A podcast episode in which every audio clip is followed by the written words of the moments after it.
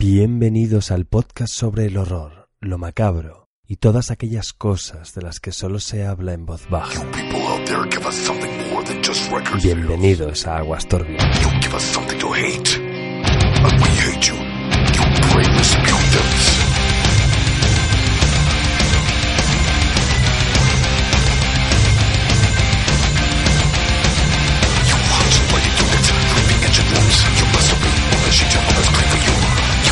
Buenas, turbios y turbinas. Dejad ya de darle al F5. Estamos por fin aquí en otro programa de Aguas Turbias. Y nada, vamos a hablar, ya sabéis, de cosas modernas, del Twitter, del Messenger.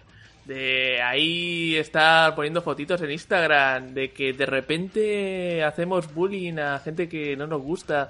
Pero que, claro, con la gracia de Internet, no saben que somos nosotros. Pero ya sabéis, las cosas acaban mal, ¿verdad, Snap? Sí, tío, todo acaba muy mal. Mm, No vais a escuchar sonido de cerveza. He pensado que para este programa pega más que esté tomando un café. Voy a, me voy a poner la capucha, en plan que soy un hacker, ¿sabes?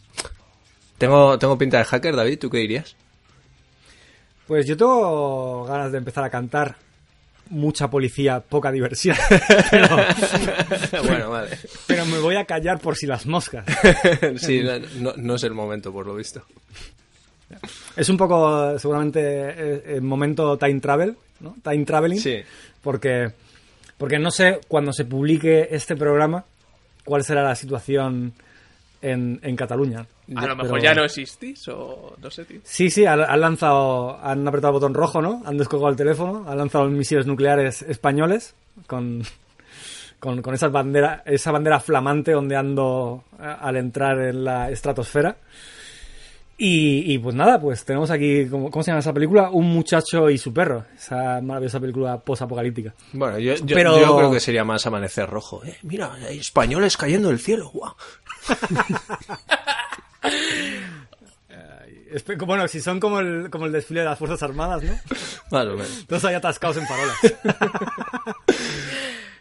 Pero lo dicho, que este programa no, no estamos hablando de cosas terrenales, estamos más en lo digital, en rollo Mr. Robot, ¿sabes? De, de cosas profundas y de hackers y de cuentas que, que exponen nuestra vida, eh, ¿sabes?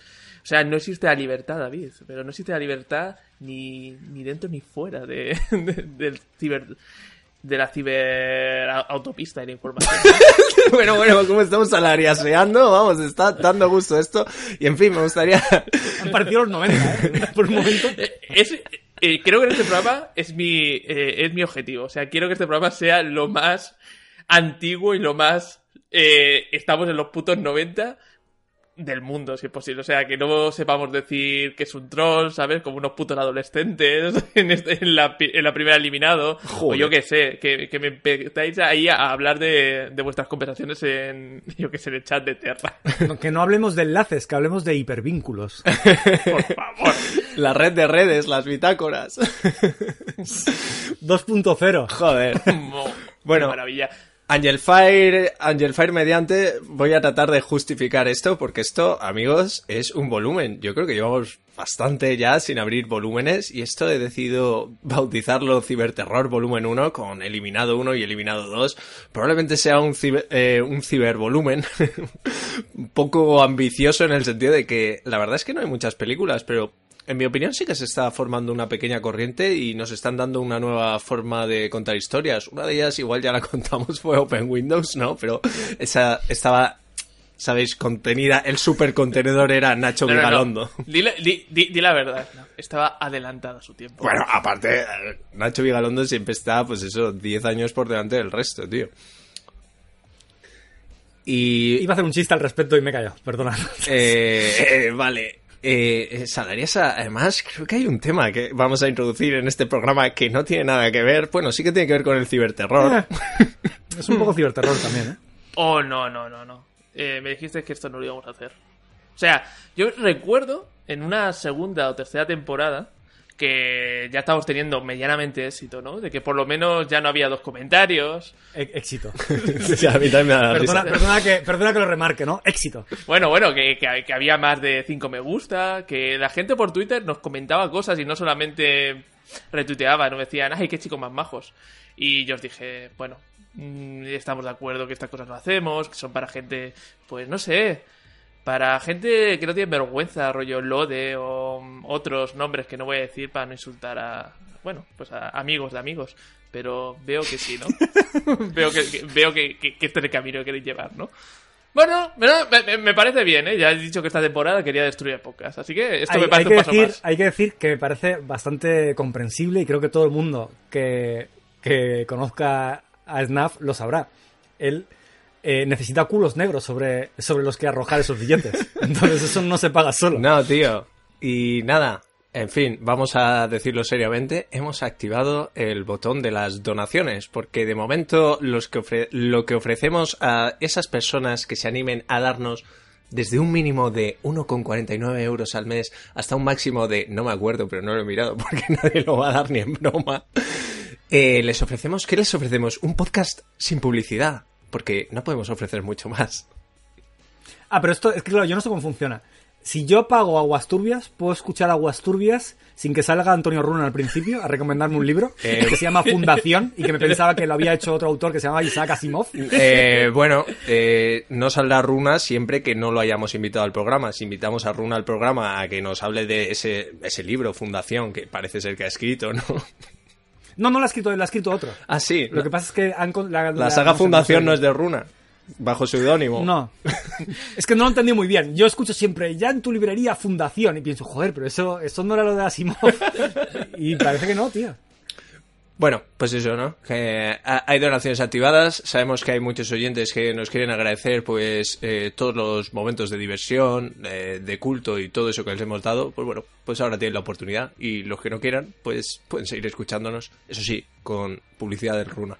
Ustedes, ustedes verán. allá, allá vosotros. Pero, a ver, poniéndome ya un poco, un poco serio y tal, eh, ya sabéis, turbios y turbinas, que nos escuchéis y tal, que estamos un poco en contra de, bueno, de lo que llevan ya, sobre todo este último año, iVoox, con el tema de oyentes de primera y de segunda, ¿no? Habiendo esa opción, que es lícita para quien quiera, de poner programas pagando y todo ese rollo, nos parece que no es lo correcto. Por lo menos no queremos ser esa clase de podcast, de momento. No sé si en la octava temporada se os irá la perola, como ahora O la séptima, ¿eh? No se debe estar lejos. Sí, sí, Es que, es que no- lo hemos pensado después de verano, no antes de verano. Ya. Si no, otro gallo cantaría.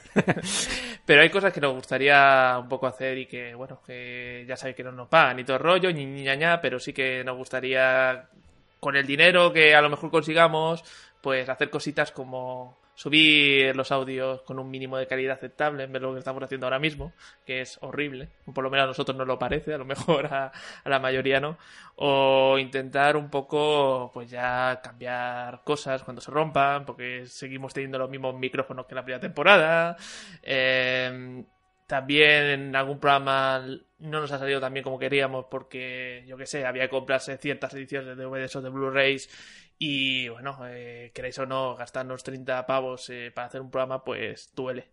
Y al final, pues hemos tenido que hacer un dossier más, bueno, Bueno, más pero flojete. lo hemos llegado a hacer, también hay que decirlo. Sí. De- de- depende Sí, del programa sí. y tal, si se ha hecho. Mm, Luego están los motivos más reales, porque aquí eh, Salariasa está aludiendo a la calidad del programa. Y, y claro, es que tenemos otras cosas, como que lo que no puede ser es que mientras Salariasa esté grabando, su novia no puede ver Netflix.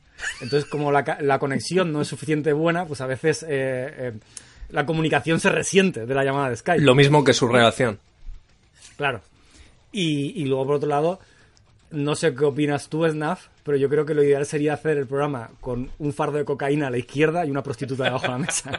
y eso no está pasando. No, no está sucediendo, no estamos haciendo el aguas turbias que querríamos hacer, así que os pedimos vuestra ayuda. Vale, sí, han perdido el control ya en esta temporada, ¿vale? No, no ha faltado ni un programa más. eh. Sí, pues eso, para todo eso y mucho más, turbios y turbinas, lo que queráis, pues tenéis ahí el botoncito, es muy sencillo. Y para los que no, pues que no pasa nada, que os seguimos queriendo, ¿sabes? A lo mejor Un poco David, a lo mejor David, en el próximo Sitges, si os ve, no, ¿sabes? No os dirige la palabra, pero en el fondo os sigue queriendo, ¿verdad, David? Eh, eh, si, si pones dinero, ganas puntos de oyente. Esto es así. Bueno, y que Guinea Pig lo pondremos de pago. eso, eso, vamos, eso sí. Joder, es que se me ocurren un montón de perks, ¿no? Como vete, vete a cenar una noche con Snaf. O, O, o eso, o Snap te compone un rap. por Oh, ejemplo. Rapsa Oh, qué, chulo. O al final de cada mes hacemos un ranking de el oyente del mes y ponemos su foto en, en todas las portadas de fondo. El oyente del mes. Muy bien. Joder, no, la verdad es que las posibilidades son infinitas. Eh, sí, no, no lo estamos aprovechando bien, no sé. Vamos a tener una reunión y ya Esto eso para el Patreon, ver. cuando podamos a- hacer un vídeo gracioso anunciándonos. Así que después de, de este trocito informativo que hemos ofrecido, pues nada, vamos a ir con el ciberterror, a hablar de la Deep Web, a comentaros, pues ya sabéis, películas donde hay otro tipo de dirección, donde lo que vamos a ver es lo que estáis viendo muchos de vosotros ahora mismo, una puta pantalla del Mac si sois afortunados, o del Windows si sois menos afortunados, y cosas que pasan. Así que sin más, empezamos.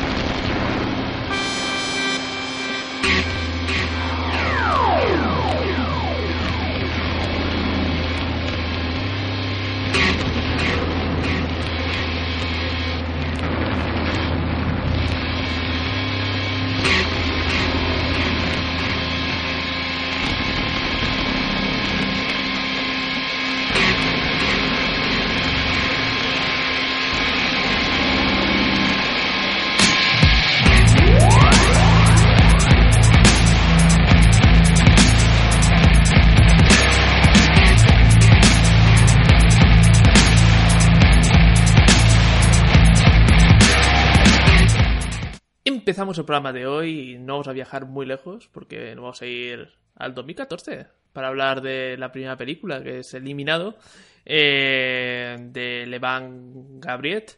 Y nada, chicos, eh, joder, ¿eh? Skype, qué movidas, ¿eh?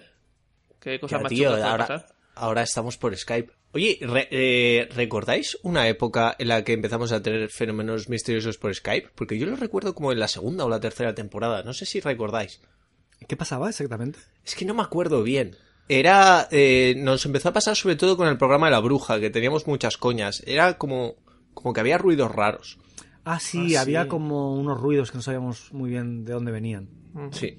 Hostia, y el vídeo lo que ha cambiado, ¿eh? O sea, yo viendo esta primera película, esos, esas especies de interferencias que hacían a la imagen y tal, ahora ya no se ve tanto, tío. En Skype se os ve a todos mucho Sí. más fluido, mucho... Pa- Joder, vivimos en un futuro que me impresiona y... Acojonante. Sí, pero es curioso, porque luego en la segunda parte, lo del glitch, eh, como que se vienen arriba, ¿no? Y- Sí, sí, sí, sí, sí, total. Ya, eh, yo, yo tengo que eh, tengo que mirar cómo, cómo se hace eso, tío. De, de- de que llego yo y sale un glitch, tío. Está guapo, ¿eh? Llamas ahí a tu familia, mira, soy un glitch, ¿no? Quiero decirte que la mayoría de mortales nos hemos limitado a la broma de estar hablando por Skype y quedarnos parados para fingir que se ha quedado congelado, ¿sabes? No sé, no sé si hacéis eso en el curro, yo constantemente. ¿Sí? Claro. Hostia, debería hacerlo más a menudo, tío. Eh, en fin, vamos a hablar de un pellet y vamos a hablar un poquito de esta película. Eh, decir que un poco el impulsor de, de una cosa que ya lo tengo que decir, esta saga por lo menos en su origen vamos a hablar de cine independiente, vamos a hablar de un proyecto muy muy pequeño que solamente costó un millón de dólares y que luego ya cuando fue por festivales y demás, fue cuando se hizo la cosa más gorda y acabó siendo pues la saga de la que vamos a hablar hoy. Así que vamos a hablar de una película muy, pero que muy pequeña, en muchos sentidos, ya lo veréis. Por un lado, eh, esto viene de un hombre que es Taimur Ber mira, Beckman Betov, como veis, no, americano no es, que, que bueno, que es un productor de películas que lleva dándole mucho, pero que mucho tiempo la vuelta a una idea. Y es que resulta que este hombre, su día a día era el puto Skype, se pasaba día y noche con un montón de, de reuniones y teniendo que hablar con un montón de gente y demás. Y él estaba muy obsesionado con este concepto, ¿no? De hacer una película que solamente pasara en la pantalla de un ordenador, ¿no? Le parecía que, que era un concepto muy interesante porque yo que sé, no sé si os pasa, pero en el escritorio ya podemos ver un poco la psique de- del dueño de, de un PC, ¿no? O de un Mac. Absolutamente, es una, es una interesante presentación de personaje. Una lástima que llegara Nacho Vigalondo en su deportivo y le adelantara por la izquierda a Timur Bekman Betov. Eh, sí, eh, curiosamente no mencionan mucho al, al amigo Vigalondo. ¿eh? El guionista sí que hay un momento que, que le pregunta por penguitos y dice, sí, sí, esa película estaba muy bien, pero iba más por la acción y por el thriller, mientras que la nuestra es terror. Pero, en fin, la cosa es que ya tenemos aquí un productor ejecutivo dando mucho coñazo con, bueno, con los guionistas y con directores diciendo, joder, que, que deberíais hacer un guion de una película que ocurría todo en un PC, joder, que esto sería muy moderno, a la chavalada le gustaría mucho, y así se pasó 15 años dando por culo, ¿no? Hasta que un día, ya una tarde lluviosa, pues así como me lo quiero imaginar, eh, Nelson Graves que, era un colaborador de, este Timur en un montón de proyectos y demás, eh, discutiendo sobre su idea, diciéndole, ay, que sí, Timur, que lo tú digas, que sí, que sí, que sí, que vamos a hacer una peli con, con tu idea, que mola mucho, pues, pues tuvo la genial ocurrencia de pensar que, que esta película era una película de terror. Así que una vez que ya saben cuál es el subgénero, bueno, el género que querían hacer, pues el proyecto explota en la cabeza de Nelson y entonces deciden hacer la película, ¿no? Decir que Nelson Grave, este es su primer guion que consigue sacar adelante. Si veis su currículum por IMDB, sobre todo hay muchas series después de todo esto. Y leyendo muchas entrevistas sobre el proyecto y demás, pues dice eso, que le parecía muy int- interesante usar la restricción y limitación de la pantalla de, una, de un PC de la misma manera que usaban las restricciones y limitaciones de una sola cámara en películas como Las Brujas de Blair o en Paranormal Activity, ¿no? Y que le parecía muy atrayente, ¿no? Sustituir esa esquina oscura de, de una casa por una zona de píxeles en un cuadro, en una pantalla de PC. Estoy de acuerdo con todo eso, tío. Creo que hay mm, que otra cosa no, pero en algo tan familiar, ¿no? Como es la pantalla de un PC, creo que es que, que tiene cierto atractivo para poder meter el terror, ¿no? Sí, además eh, me parece que es un, un ejercicio complicado y arriesgado, pero de alguna manera encuentra su propio lenguaje narrativo en, en, en- en el cursor del ratón navegando por, por el escritorio. Sí, eh, creo que haces bien en introducir eso. Me parece que estas películas nos están introduciendo un nuevo tipo de narrativa, en cierto sentido, pero que en la, la que la user experience. en la- pero en la que se pueden ver claramente los ecos de estas dos películas que has mencionado, Blair Witch Project y Paranormal Activity, porque pese a todo lo que re- eh, tiene muy reforzada la saga Eliminado, si la podemos llamar saga, ¿no? El díptico Eliminado, desamigado, es que hay un gran esfuerzo por ser verosímiles, verosímiles en lo que nos está mostrando. Y, y creo que el primer acierto de todo esto es que todo el software que vemos es real. Es Skype, es Spotify, es el Gmail. Sí, eh, me, me dio un, me dio un poco miedo la segunda parte porque al principio era incapaz de reconocer el sistema operativo. Ah, era el High Sierra, tío. Sí. Ya, ya, es que yo me parece que ya fui al siguiente, ¿no? Que, que, que ya sería el Mojave, ¿puede ser? Sí, un saludo, mensajero. Entonces no, no conocía el, el High Sierra y me quedé un poco en plan de estos, estos Mac me van a poner ahora sistemas operativos random con programas Claro. inventados. Y con Pero muchos no, pitidos y introduce contraseña. Aún así sí que me gustaría señalar ya de entrada que yo creo que en lo de, en lo de la verisimil- verosimilitud se salen eh, salen más airosos en la primera parte que no en la segunda. Creo que en la segunda quizá lo llevan in- intentan ir un paso más allá y Yo lo discutiría, ¿eh? Creo que aquí. Digamos que utilizan algunos recursos que a mí me cuesta y que me sacaba a veces un poco de la película, ¿eh? Eh, tío, algunas Hostia. escenas más, alguna de las escenas, hostia, una de las escenas más terroríficas de Unfriended, primera parte, Sí. es la pava rellenando un formulario, tío. Es- es- Hostia, muy bueno. Ese ¿eh? Muy recurso bueno. es muy bueno, sí. Eh, yo como precisamente ya sabéis que Eres trabajo, informático, sí. Trabajo delante de un ordenador, eh, como mucha gente en realidad, pero pero yo a veces tengo que hacer que formularios fun- funcionen.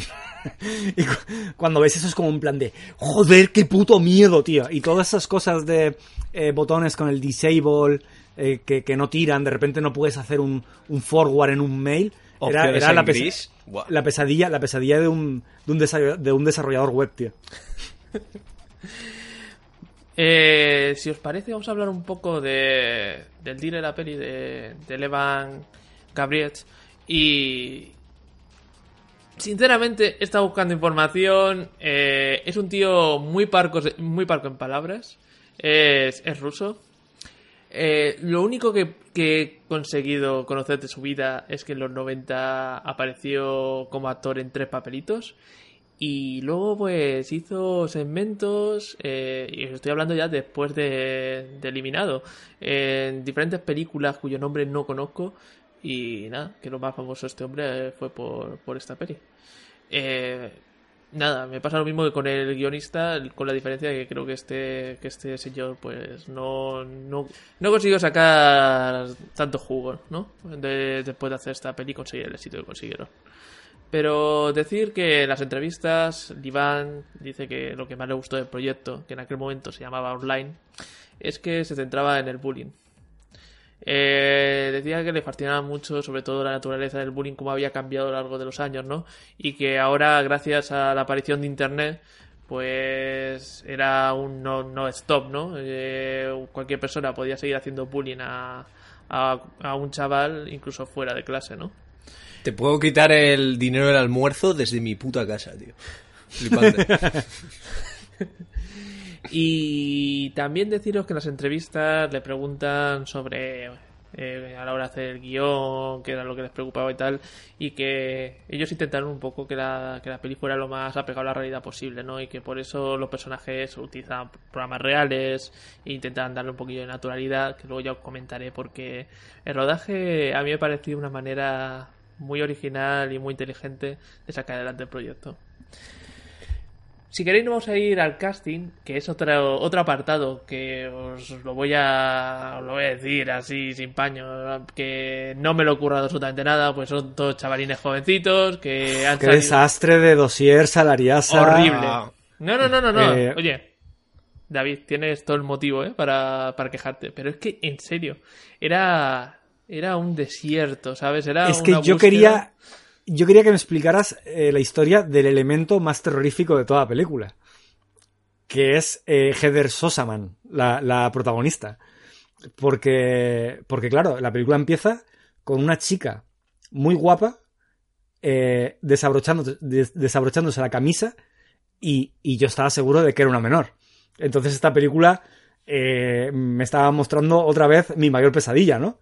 Eh, Mensaje con- de eso de los mozos, ¿no? Mensaje. ¿Qué estás viendo? Sí, sí, sí, sí, claro. claro, claro. Horrible, horrible. Eh, Ya sabes que yo con lo de la- adolescentes hablando de sexo en una película, muy mal. Yo casi que pondría mano en el fuego de que no era menor, tío. A ver, puedes mirarlo en IMDb, ¿eh? pero juraría que no. Ay, no me he equivocado. eh, Se llama, la, la protagonista es Sally Henning. Hmm. Esta chica es la que más carrera ha tenido de todo el casting, sobre todo porque salió, eh, sobre todo en esta época, en la peli, eh, en la, en la peli, no, perdón, en la serie de, de moda Teen Wolf, que era adaptación de la, de la peli de los 80, aunque no tiene absolutamente nada que ver. Y que, por es cierto... del 87, tío. Tiene un año menos que yo. Vamos. Bueno, pero son los 80, tío. Po- podía ser la madre de Salariasa, tío. Ah, ¿quieres decir la actriz? Sí, Sí. sí. Pero parece menor, ¿verdad? Eh, no, no, no, no, no, pero... de- Parece mucho más joven de lo que es. Sí, pero estoy hablando de T-Wolf, la serie. Es que se hizo una serie en los 2000. Ya, ya, ya, pero yo te estoy diciendo la edad de la actriz, que no era menor cuando hizo Unfriended. Ah, vale, vale. Correcto. Y eso, y aparte de eso, también he visto que ha hecho Ouija, la primera. Pero es que... La mala, ¿no? Sí, la mala. Pero es que el resto, lo juro que era, era una depresión de eh, papeles secundarios en un capítulo de CSI cosas parecidas. Lo único que, podí, que pude sacar algo es Will Pes, que había trabajado en de colección. Eh, lo que sí que me parece interesante del casting no es tanto los actores, que, que no hay ninguna cara conocida más allá de Selly, sino más bien la forma en la que hicieron el casting, ya que a todos los actores y actrices eh, se les hizo el casting a través de Skype. Entonces les hacían ahí la prueba, cosa que me parece muy inteligente. Eh, así pasaron el primer filtro y luego ya tuvieron una reunión cara a cara después donde pedían un poco ya eh, sabiéndose el guion y demás, eh, crear situaciones donde se tuvieran que enfrentar entre ellos, ¿no? Y así pudieron sacar un poco a los actores que más juego podrían dar de cara a, a la película, porque ya os lo voy adelantando, pero va a haber mucha improvisación. Del, del resto, poquita, eh, poquita cosa más. Eh, unos cuantos que en las primeras audiciones salieron directamente y luego otros que ya fueron apareciendo en la segunda. Eh, si queréis, nos vamos a rodaje, que es donde yo creo que hay mucho jugo y donde podemos ver más cosas interesantes. Y es que, como ya os he adelantado, eliminado cuesta un millón de dólares. Es un rodaje que fue en 16 días. 6 días de 12 horas para la fotografía principal, 3 días de insertos y planos adicionales y luego algunos retoques más, ¿no? Hasta aquí todo normal, hasta que viene como lo hicieron. Eh, ¿Cómo lo hicieron? Gracias.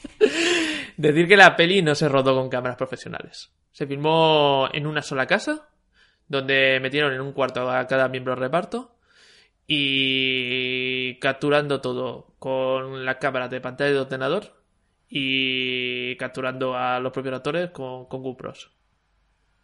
No, pues eh, baratito, ¿no? Eh, baratito, fácil. Un millón, sin- tío, es que es que no es nada. Ya hemos hablado de un montón de películas, pero es que un millón eh, para hacer algo así me parece de locos. Yo creo la mayoría encima seguramente se iría en, en pospo, ¿eh? Porque aquí, tanto en la primera como en la dos, hay, hay trabajito, ¿eh?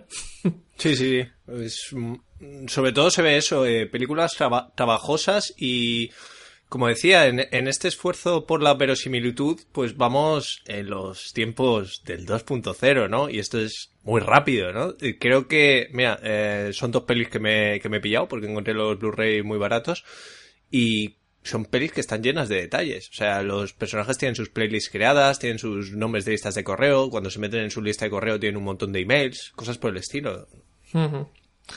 Decir que incluso los propios actores decoraron cada habitación, ¿sabes? Pensando un poco en crear el, el personaje.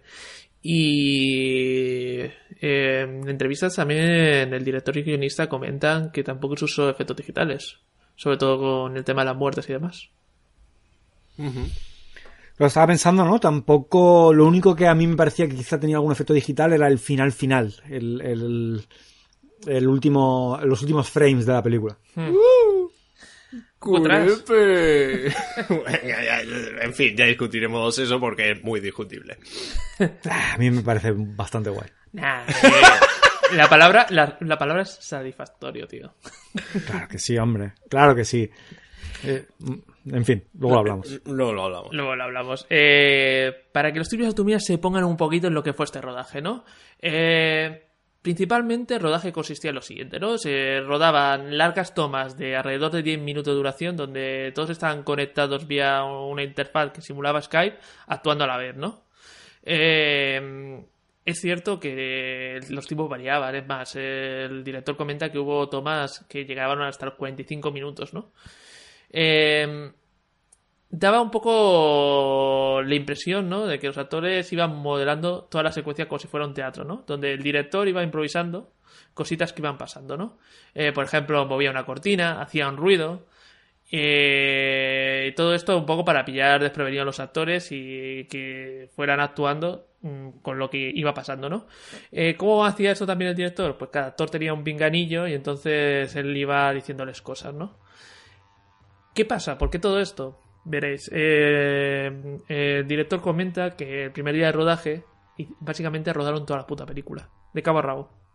Y lo siguiente que hicieron es ir a casa y ver el material que habían hecho, ¿no?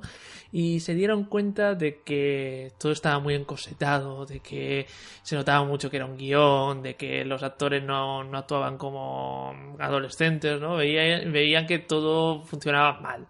Entonces, poco a poco les fueron dando más y más libertad y empezaron a rodar horas y horas y horas y horas a lo largo del día, improvisando un huevo.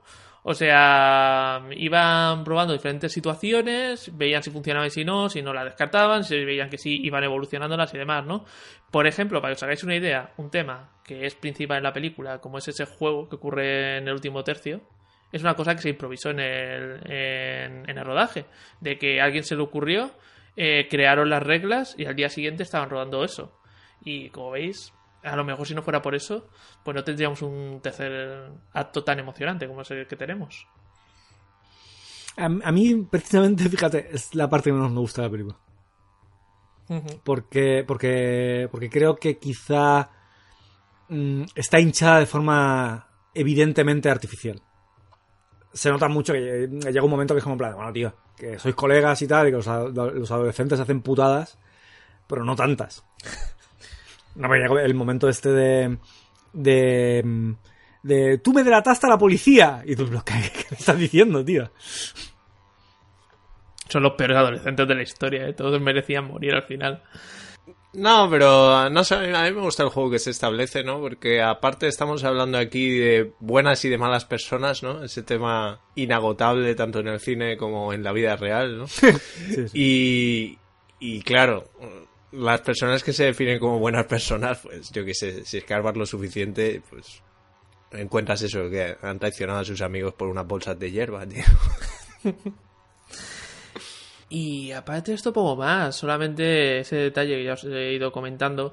Que en un principio la película se llamaba online, pero luego durante el rodaje. le- Offline. Sí, Me he visto. sí, offline. Y que el problema es que durante el rodaje, pues a todo el mundo le parecía una mierda de título, ¿no? Y la nombraron Cibernatural. ¿Sabes? ¡Hostia! ¡Qué puta basura! ¡Hostia! Qué, qué mal, ¿no? sí, bueno. Sí, sí, sí, terrible. Eh, bueno, pues hay que decir que desamigado está bastante bien, entonces. Ya, cuando llegue la gente que tiene, ¿sabes? Que tiene la panoja, pues ya, ¿sabes? Entramos con el marketing ¿Hay, y hay con te- toda la movida. ¿Hay término traducido en castellano para esto?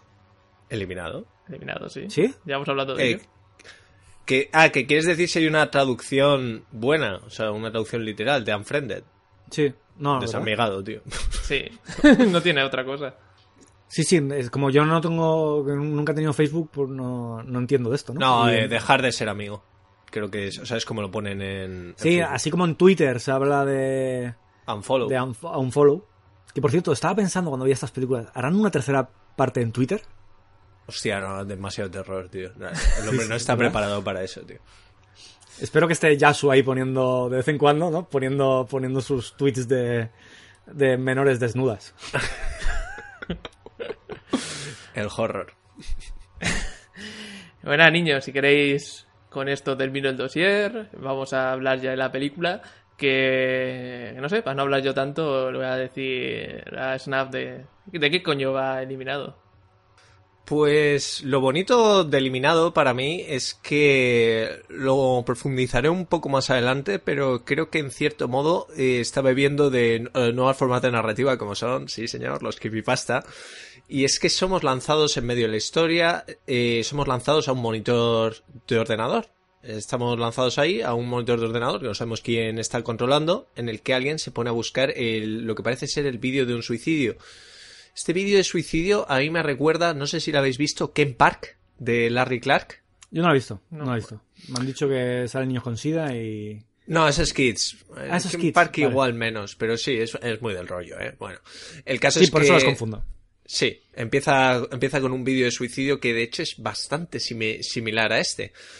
Pero bueno, entendemos que es alguien que se está metiendo en una web. Claro, no entendemos el nivel de implicación que tiene esta persona con, con este suceso. Que claro, pues tú estás ahí metido en medio y dices, pues bueno, pues alguien que está viendo vídeos chungos por internet, ¿no? Ah, Hostia, mira, alguien suicidándose, clic, clic, clic, ¿no? Y luego lo, lo comparto en el grupo de Telegram de Asturias. Mira qué barbaridad. ¿no? Sí, sí. Y,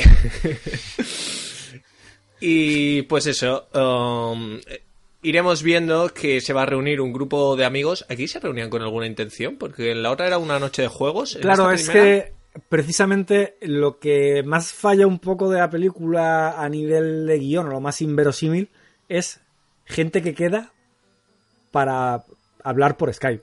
Bueno, pero esa chavalada, la chavalada lo hace, ¿eh?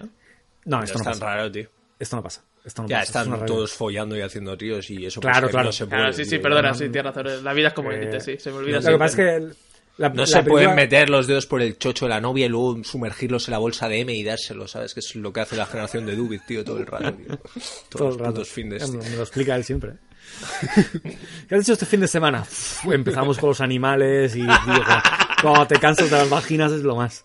¿Viste Eh. la fiesta esta de, del de Sade en Predicador? Buah, una mariconada. ¿no? eh, iba a decir que la cosa es que la película lo maneja bastante bien como para no darle mucha importancia, porque es que no lo explica. Es simplemente nos hemos llamado por Skype y enseguida transmitido en el tema principal que, que, bueno, pues un poco... De hecho, no sé ni de qué empiezan a hablar, ¿no? No es de nada en concreto. ¿eh? Vemos que en primera instancia la protagonista, y es la protagonista, porque lo estamos viendo todo desde su pantalla de ordenador. Efectivamente, y de nuevo aquí la unión con el Creepypasta son relatos en primera persona. Gracias por el apunte. Normal podcast for normal people. Yeah, venid. Y, y además están haciendo. Sí que al principio es más normal, porque lo que están haciendo es hablando por Skype con su pareja. Y bueno, ya están en ese punto de en poniéndose guarros. en- en- Uy, uy, uy, ¿eh? lo, lo habitual, vaya, lo, lo que hace todo el mundo. Y, y de repente entran en la llamada como est- eh, el resto de amigos. No sabemos muy bien cómo, igual también es, es esta entidad, ¿no? Es eh, Tío, es- esta Sí. entidad malvada. Es Billy, es Billy. Sí, porque de hecho ella le pregunta, ¿pero cómo les descuelgas? Y él dice, yo no lo he hecho, hostia, que no lo has hecho. Y entonces, ¿quién lo ha hecho? Claro, tío, es el primer punto ahí de... Pasan cosas. Pero bueno, sigue con el, con el argumento, que en realidad tampoco no tiene mucho más, pero te he cortado. No, en realidad es eso, pues veremos que eh, la protagonista está con su novio y con otros colegas y que parece ser que es el aniversario de este suceso que estaba viendo la protagonista en su ordenador y que ellos tienen relación directa con esta chica que se ha suicidado, Laura ¿Se, Vance. se habla de aniversario? Sí. Sí. O Se sea, dice ¿Se habla que es- aniversario de la muerte o que es, es el cumpleaños? De, ¿Sería su cumpleaños si estuviera Creo que era el aniversario de la muerte. A mí me suena que no- aniversario. No lo sé, no lo sé, no lo sé, pero que si es así, que, qué entidades más raras, ¿no? Que, que, qué fecha más rara para vengarse. no sé. Bueno, pero, tío, tampoco... Hay que dejarse llevar. O sea, me, me parece bien, me parece bien. Estaba pensando en... me- De repente ya empecé a pensar en la lógica de ese fantasma, diciendo, hoy es un buen día para vengarme. Y lo voy a hacer a través de internet. Porque es, la- es lo que mola, pero, pero es que sí, al final es un poco eso. Es, eh, tenemos una chica que se ha suicidado, tenemos un grupo de amigos que, que quedan aquí y hablan entre ellos y sabemos que hay un oscuro secreto, ¿no? Y que a lo mejor este, este suicidio pues ocurrió por un motivo. Y cuanto más pienso en la película, menos lógica me parece que tiene. Porque estaba pensando en el pobre Ken, tío. A mí Ken me caía bien. Ya, tío, el, el gordo hacker, tío. Eh, iba a decir el gordo virgen. Bueno. Pero es, pero es hacker también. Es que, es que claro, luego, luego, lo hablar- luego lo hablaremos, porque hay un motivo por el que el fantasma pues se, se carga a todo el mundo. ¿Ah, sí? Sí. Sí, claro. Luego lo explicas. Bueno, el caso es que, como decíamos, y em, pues parece que hay algo aquí so- sobrenatural detrás y de hecho la, la película empieza rápido en ese sentido y es que a esta llamada de Skype se añade un usuario eh, que no interactúa, que simplemente lleva el avatar por defecto de Skype y estas son cosas de las que me molan de la película, pues al ver un bicho raro, hay un glitch, como lo llaman, eh, deciden colgar la llamada y volverla a hacer. Eso, es- ese tipo de cosas a mí me molan, me, me meten dentro de la peli. Ujú. Es que claro, esta película, como bien ha comentado Snap, pues nos lleva mucho a- al creepypasta, ¿no? Porque nos vamos a ir un poco a ese concepto de persona muerta me está hablando, ¿no? Que es lo que pasa justamente a continuación, que es como en Facebook eh, la cuenta de, de esta chica que en teoría ha muerto empieza a hablar con la protagonista, ¿no? Y no solo eso, sino que tenemos esa extraña, ese, extraña, ese extraño foro en el que se habla de, de sucesos similares como si fuera una, una epidemia. Sí, tío. Que esto también me parece muy de, creepy, de creepypasta. Sí, no, no, este. no sé si os ha pasado alguna vez, a mí sí que me pasó un chaval de la universidad que falleció y tal, ¿no? Fue, fue, un puto drama y a mí, tipo, más tarde me llegaba spam suyo que era ¿En serio? creepy, tío. Sí, eh, era evidentemente spam, ¿sabes? O sea, ni, ni, ni le hacías clic pensando, Dios mío, los muertos tratan de comunicarse conmigo, pero aún así era bastante mal rollero. Pues ahora, nunca lo sabrás, tío. Ya, nunca os hablas, tío. A mí me pasó el año pasado, tío. No me acuerdo cuál era la red, pero sí que me envió ahí como un mensaje en plan de, de solicitud de amistad de una persona que había muerto. Joder. Y así, todo el rato, ¿eh? A mí no me ha pasado nunca, tío. No sé. A mí yo sí que tuve eh, ya eh, en parte anécdotas. Sí que recuerdo hace mucho tiempo. De repente me, me encontré un misterioso archivo en mi escritorio que se llama 666 y que no podía borrar, tío. Y. Joder, ¿eh? Ahí, ahí no hubo, no- sutilezas, ¿eh? Directo. Madre mía, Sí, y- sí. eh, Y- ¿por qué, eh, Saberesa, ¿por qué a tu cámara se le ha bajado la luz, tío? Estás, estás en plan de guardián de la cripta, tío. Oye, ¿y sabéis qué pasa también en, en Unfriended que a mí me flipa? Siempre hago la coña cuando estamos grabando, y de- especialmente cuando grabamos películas así un poquito más de este terror psicológico, por llamarlo de alguna manera, hago la broma de, joder, imagínate que ahora de repente en, en mi cámara por detrás aparece una persona. ¿no? Y, y, y- y- de repente se, se- ¡pum! se corta la conexión, alguna mierda de esta. Joder, es que solo de pensarlo, a mí se me pone la piel de gallina, me parece que una mierda súper acojonante. Claro, y yo creo que justamente por eso que comentas, esta película, de cierta manera, eh, sobre todo al espectador mm, moderno, bueno, vamos a decir de 50, 40 para abajo, esta película le toca muy, pues, muy, muy profundo, ¿no? Porque es como una cosa muy cotidiana donde metes ese elemento de terror, ¿no? Y que es lo que hablamos Es muchas que veces. yo, yo me pasé toda esta película en parte en tensión, porque continuamente cuando se abría un poco el plano de la, de la webcam de algunos de los personajes pensaba, joder, ahora va a aparecer un pavo por detrás y me voy a cagar de miedo fuerte. y por eso hasta cierto punto me parece tan satisfactorio el puto final, tío. Porque Bueno. estoy, estoy esperando toda la película eso. Ya, ya, bueno, yo, yo os explicaré por qué no me parece sa- satisfactorio cuando lo alcancemos. El caso es que otro de los grandes retos de la película, recuerdo, hay un, hay un rapero, eh, Tyler the Creator, que es muy famoso por sus polémicas estúpidas, ¿no? Siempre dice gilipolleces, y uno de sus tweets más famosos y más criticados fue, pero, ¿de verdad el ciberbullying es...? O sea, no me puedo creer que el ciberbullying sea un tema. Apártate del ordenador, puto pringao, que no, no te pueden pegar o algo así, ¿no? Eh, y claro, eh, lo, lo que sucede con estas dos eh, eliminado es que tienes que mantener narrativamente a los personajes pegados al ordenador, porque si los despegas del ordenador ya no podemos saber qué sucede con ellos. Ya es la mayor crítica ¿eh? de la gente. Es más, se lo, se lo comenta mucho al director y al guionista en plan de... Pero bueno, sabéis que vuestra película, a los 10 minutos, pues se van de Skype y ya está, ¿no? Y se acabó los fantasmas y las tonterías. Y ellos se defienden un poco diciendo de que en cierta manera también hablan un poco de, bueno, de que estos chavalines, como no pasa a toda la sociedad, estamos un poco... Todo el día con la maquinita. En efecto. Pero ¿sabéis qué os voy a decir? Os voy a decir, vamos, en mi opinión, el planteamiento de la película es una película que transcurre todo el rato en una pantalla de ordenador. Yo ya sé que los personajes no van a pagar, no van a pagar Skype, porque si no, no hay película. Claro, eh, lo, lo aceptas rápido, hombre. Depende de lo, lo que te quieras sumergir. Otra cosa que creo que podemos resaltar de estas películas, que yo insisto, creo que están. eh, por eso lo del volumen, ¿eh? Porque creo que están abriendo, en cierto modo, una nueva vía narrativa. Es. eh, yo las considero películas antimóvil. Están sucediendo tantas cosas a la vez, eh, al, al mismo tiempo en la pantalla, que el que se ponga a ver el móvil viendo esta película para mí ya es caso perdido. O sea, está para Sí. medicarse contra el TDA.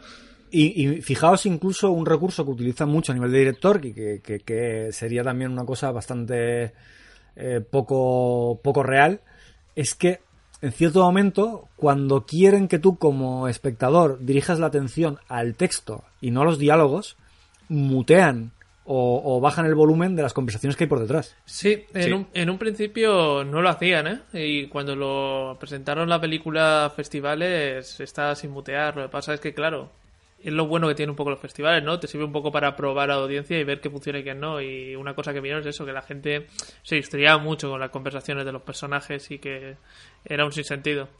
Es que no puedes leer. Si, si te ponen, si te ponen la voz de los personajes, es que te pierdes. Eh, ya pasan suficientes cosas. Es que eh, parte de esa narrativa es el cursor, de la- el cursor, el cursor del, del sistema operativo. Es, Sí. es el ratón, navegando, haciendo clics, cambiando la pestaña, cambiando el software. eh, o, o- o estos momentos que a mí me gustaban mucho también, que era contestando a comentarios en, en Facebook de voy a escribir esto en primera instancia, uy, me lo repienso, lo borro, escribo otra cosa, o cuando está hablando por el chat con, con su pareja.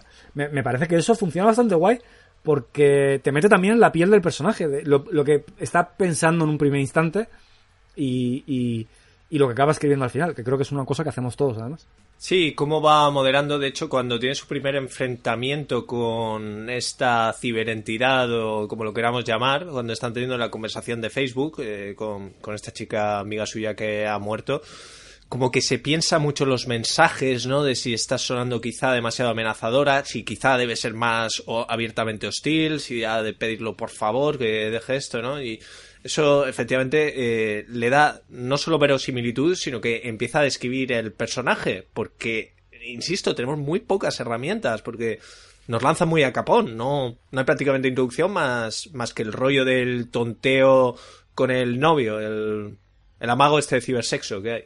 Mm. Sí, y es lo que comentáis, que es una película, a mí me parece extremadamente trepidante. Sí. Eh, están pasando cosas prácticamente todo el rato y, y te están llevando de una situación a otra desde la pantalla del ordenador y, y me parece muy difícil a- a- apartar la, la- la mirada de- del televisor de la pantalla, porque es que no... eh, es que como te pierdas algo ya no sabes dónde estás. Sí, que te obliga un poco también. No lo sé, a mí en este. Porque esta, esta película la vi con Snap en el cine y ahora ha sido como revisionado. Sí que es cierto que de ritmo. También noto, noto un poco ese tema de improvisación en el rodaje. De, veo que, que muchas veces parece que vamos de una cosa a otra porque hay que hacerlo y que la estructura está poco definida, ¿sabes? Y que hasta hasta que no hay un momento en el último tercio con el jueguecito que ya hablaremos y tal, la película no se va hacia un lado, ¿no? Parece que son pasan cosas muchas veces. Ah, Yo creo que sí que. Yo sí que le veo cierta estructura, ¿eh? Porque tenemos. Como decías, Naf. Primero tenemos la escena de, de- del casi cibersexo. Eh, Luego tenemos esta llamada. Esta, es- el resto de amigos se unen a la llamada. Este usuario misterioso. Es, intentan eliminar el usuario misterioso. Y por el camino van describiendo un poco también. Creo que van, van poniendo un, un poco en contexto el- lo que ha pasado con, bueno, o la relación que tenían con, con esta chica muerta que creo que se llamaba Laura, Laura Barnes. a- hasta que se dan cuenta que ese usuario misterioso es algo más que, que yo que sé, eh, un error del... ¿Un del troll? programa. ¿Qué es un troll de internet? Claro, tío, era 2014. Claro, tío, había que explicar este tipo Claro de que cosas. sí. Este tipo de cosas. Sí, sí, pero muchas veces parecen más eh, una serie de inputs que vas lanzando a los personajes para continuar la historia que un desarrollo de la historia, ¿no? Y eso es un poco lo que a mí este... Y el- bueno, es que ya voy a reflexión final, si tampoco quiero, pero es lo que más me ha pesado la película luego de su, de su visionado. Pero vamos a hablar de algunas escenas que, que os haya impactado. El puto formulario, ¿eh? Aparte de esa que ya hemos descrito. No, pero eh, está bien. Lo del formulario es eh, pidiéndole a Facebook, si no recuerdo mal, que eliminen la cuenta de la usuaria y que le hagan memorial de eso, que es cuando la cuenta eh, se queda inactiva, pero creo que la gente puede postear en el muro ahí para decir, ay, cuánto te echo de menos. O, era, todo eso, o, ¿no? para, o para reportar que estaba recibiendo mensajes de una cuenta que debería estar inactiva o algo así, ¿no? Me suena. Que además, eh, como que lo busca en internet. ¿Cómo denunciar una cuenta, no sé qué? Sí. Y, y se mete ahí en las movidas de tutoriales y tal para cómo hacerlo. Bueno, y como tú dices, acaba repetidamente en la web esta, que no, no sé por qué a mí me recordó a Shatter, ¿no? Ese, ese tipo de cosas de, wow, los muertos comunicándose aquí, ¿no? Sí, un poco sí, un poco sí. Que además está describiendo el caso de, de, de otro suicidio, que no parece que no tiene nada que ver, ¿verdad? Sí.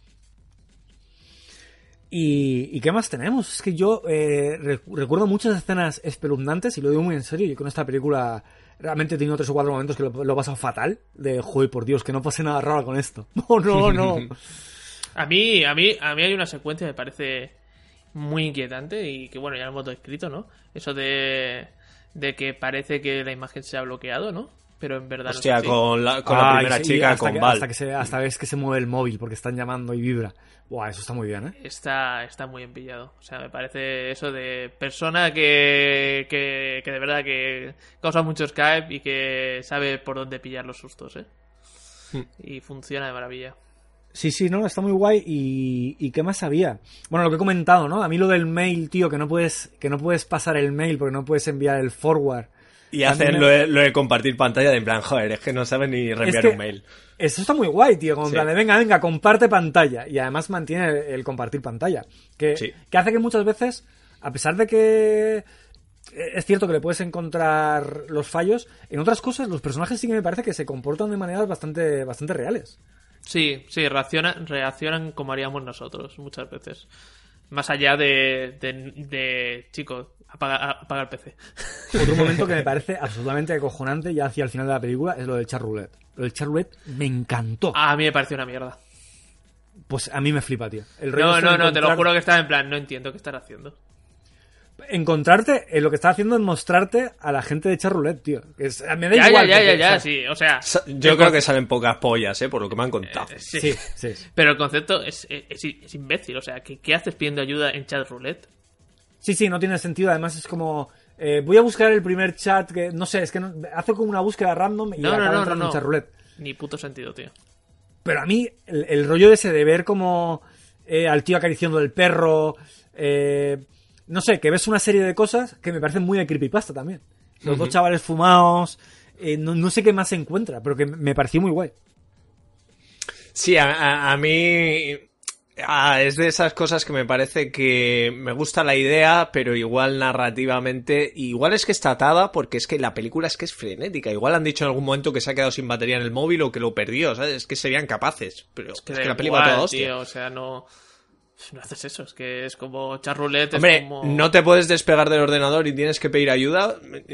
Entiendo que a alguien se le pueda ocurrir eso en un Sí, momento bueno, vas a Facebook y ves quién está conectado y le dices algo. O vas a Skype y ves si alguien más está conectado. No sé, miles de cosas antes de coger el chat roulette y a la primera persona que aparece, que puede ser de España, que llame a la policía americana. Me parecía como en plan de... ¿Qué coño estás haciendo?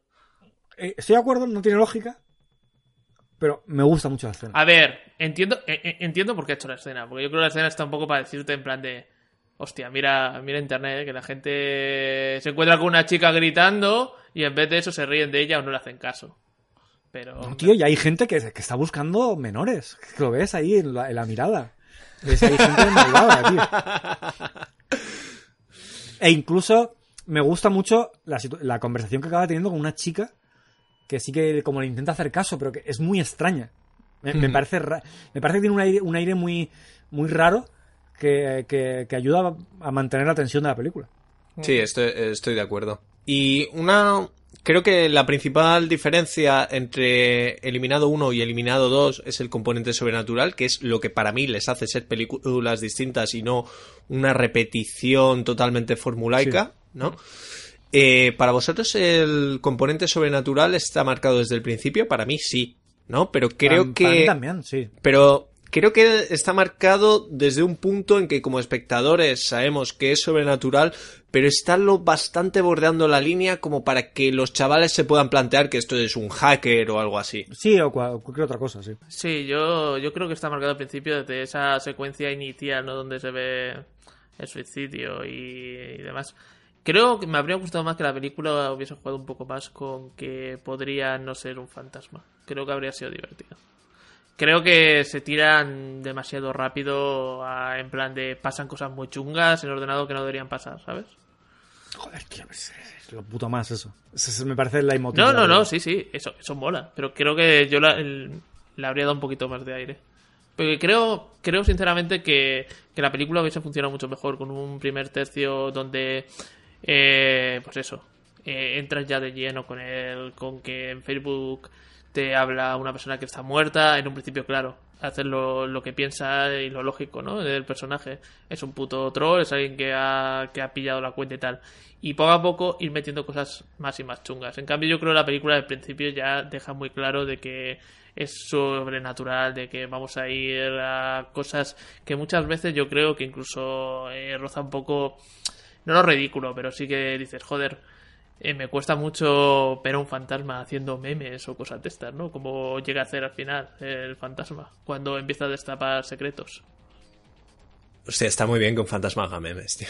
A mí me parece muy bien también, no sé. No creo que, no creo que es una película en la que te tengas que plantear la lógica de lo que parece, sinceramente. No, ¿eh? no, para nada. Lo que pasa es que creo que son serie de elementos que pierde un poco a veces el tono. Mm, bueno, eh, queda más programa por delante. Ya, Bueno. ya comentaré al respecto. Eh, otra escena que a mí me, me- me parece flipante y me parece que es la mejor muerte de la película es la del, la del niño gordo virgen hacker. Hombre, sí, desde luego era, era la que iba a comentar, porque en esta nos juegan con un elemento extra de repente, ¿no? Que La es cámara. La cámara, Billy por fin, eh, Billy es eh, este, este usuario que se cuela en las conversaciones de Skype con su avatar por defecto. Billy por fin pone la cámara y ellos le dicen, te hemos pillado, hijo de puta, ya vemos dónde estás.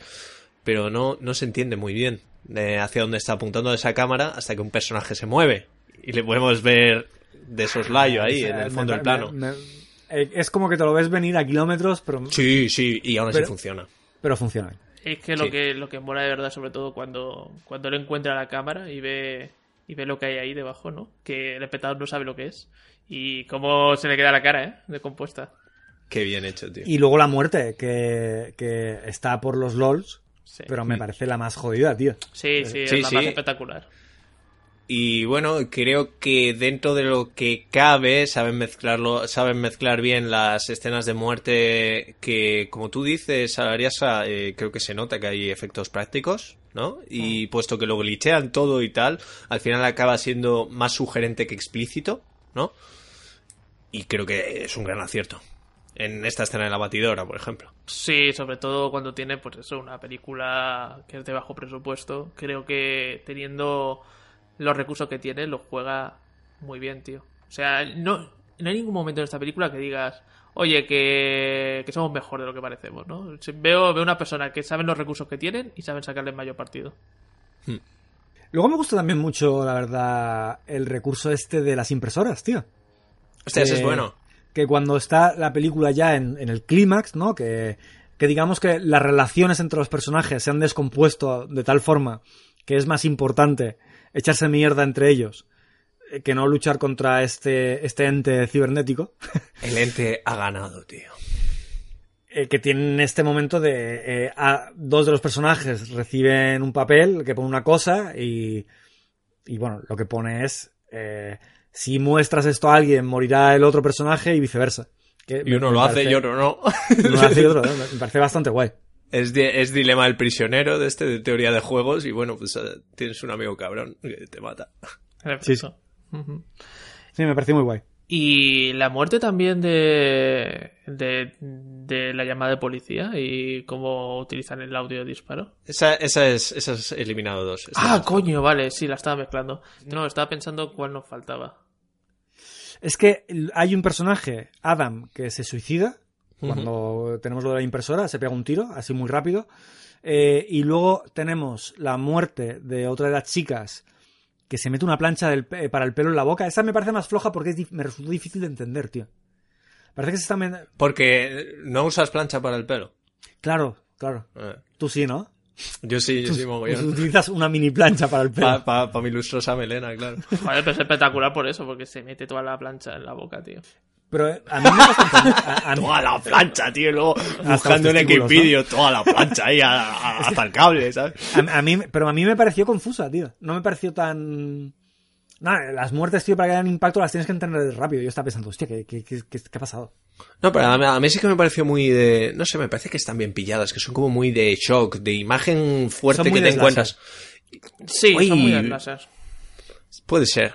A mí me parece bastante de láser. Luego tenemos, por último, la muerte del novio, que creo que esta es off-screen, ¿no? Que no se ve. No me acuerdo bien. Me suena que se apaguen las luces, escucho un golpe fuerte y ya está, o algo así. Sí, algo de eso era así. Puede ser. La cosa un poco es que el motivo que tiene el fantasma para, para ir matando a toda esta gente era porque en el vídeo donde aparecía por, el- por la pobre chica, eh, básicamente que se había emborrachado, se había cagado encima y estaba ahí tirada. Joder, Qué buen, de, qué buen detalle, tío. El de, el de, el de ese, de, de pantalones blancos y todos llenos de mierda. Sí. que, que yo qué sé, tío, yo es un pánico que he tenido siempre desde que vi Trainspotting.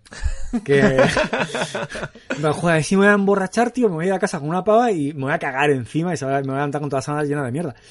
Y a mí nunca, a mí nunca me ha pasado eso. ¿Eso pasa realmente? Hombre, si te pillas una buena curda, te puede pasar lo que sea, tío. Si hay gente que se mea encima, pues imagínate si va flojo, pues... No sé, no sé. A, a- a mí no me ha pasado, pero... A mí Claro, tampoco, no, pero quiero- bueno, tío, eh, supongo que A ver si algún oyente que escuche esto y si le ha pasado, pues que, nos Que nos explique. comenten anónimo, ¿eh? Pero, joder, me gustó la película, tío, que una vez que descubrimos ya el vídeo y, y lo vemos, eh, creo que no, no lo censuran nada y, y lo ves y, joder, es una, es una cosa chunga. Utiliza aquí también eh, un, un truco narrativo de guion que es mostrar el, el vídeo parcialmente. Porque luego descubrimos que al final del vídeo eh, tenemos a, a la autora, que es la protagonista.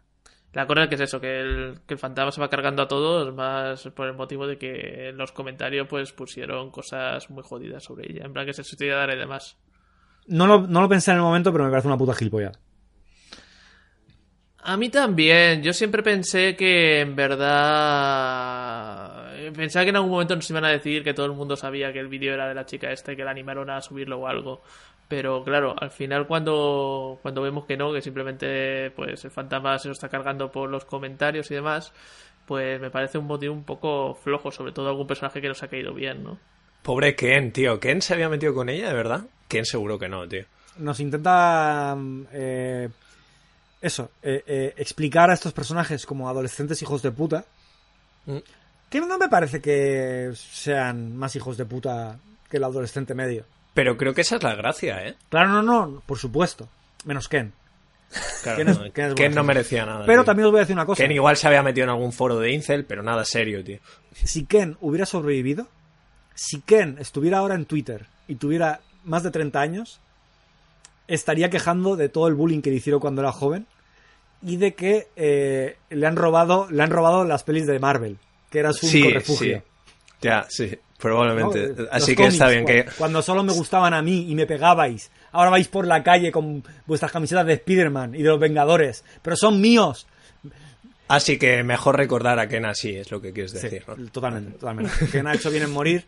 Porque si no, se hubiera, hubiera crecido para convertirse en un imbécil que va por ahí por la vida pensando que el resto le, le- le de- que la sociedad les debe algo.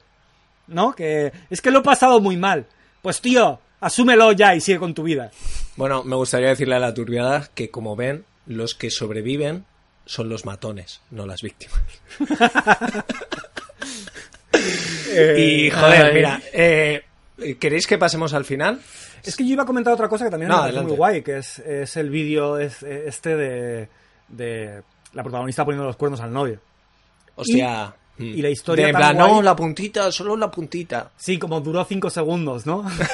Eh, y, pero es que luego está, a mí lo que me encanta, porque es cierto que aquí ya se están poniendo quizá un poco extremos, ¿no? En plan, joder, qué relaciones más turbias que tiene esta peña. Parece eh, Beverly Hills, ¿no? La serie esa de que todos se liaban con todos.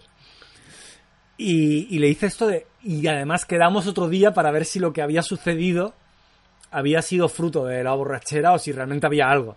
Eso me parece ya como, buah, qué guapo, tío, qué hijo de puta sois. Joder, Dubi, cuéntanos historia.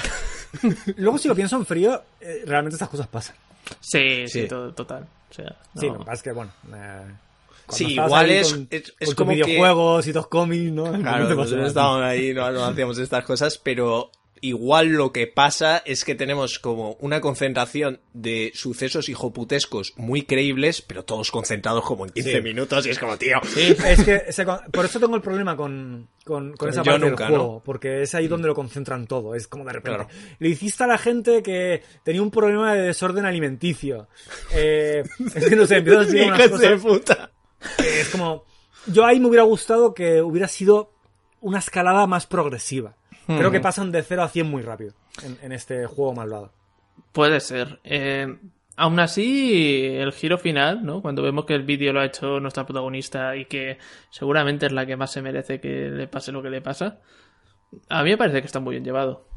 Me parece un as guardado en la manga muy bien a lo largo de toda la peli. Sí. Que os voy a decir una cosa, yo eh, en el momento que vi el vídeo dije, vale, eh, vamos a tener al final de la película eh, unos fotogramas más que nos van a mostrar quién es la autora del vídeo. O el autor. Ujú. O sea, me, me parece que, que funciona, pero también hay que reconocer que juegas bastante sobre seguro. Vale. Sí, sí. Así que nada, Cucu tras, ¿no? De repente. Cucu tras. Pero a ver, no, no, no, no, no. A ver, a mí lo que me molaba de esto era que en plan el, el fantasma le decía, pues, o sea, claro, eh, lo, lo que hace el fantasma es eh, postear el vídeo entero y entonces todo el mundo puede ver quién es el autor del vídeo, que es la protagonista, Y entonces empieza a recibir el bullying que ella recibió. A mí es que me parece un final impecable, no me hace falta el cucutas. Ay, yo es que quería... En plan, te vas a acabar suicidando como esta porque todos tus amigos han muerto y encima ahora la sociedad se te va a comer Hay un problema, Snaf, que la película juega con una cosa, que no enseña el monstruo en ningún momento. Y todo el, mu- todo el rato estás esperando el monstruo, todo el rato estás mirando el Tío, fondo. para mí el monstruo es el avatar de Skype, tío. En serio, Bueno, no tío. es Yo- es suficiente. que yo quería algo detrás de, de, de- de serio? protagonistas. Sí, Es- sí. lo quería. Entonces comprendo. A, a mí me parece satisfactorio por eso, porque al final te darán monstruo. Que es lo que todo el rato estás un poco buscando, ¿no? En cualquier momento piensas que va a estar por algún lado y que al final te lo enseñen.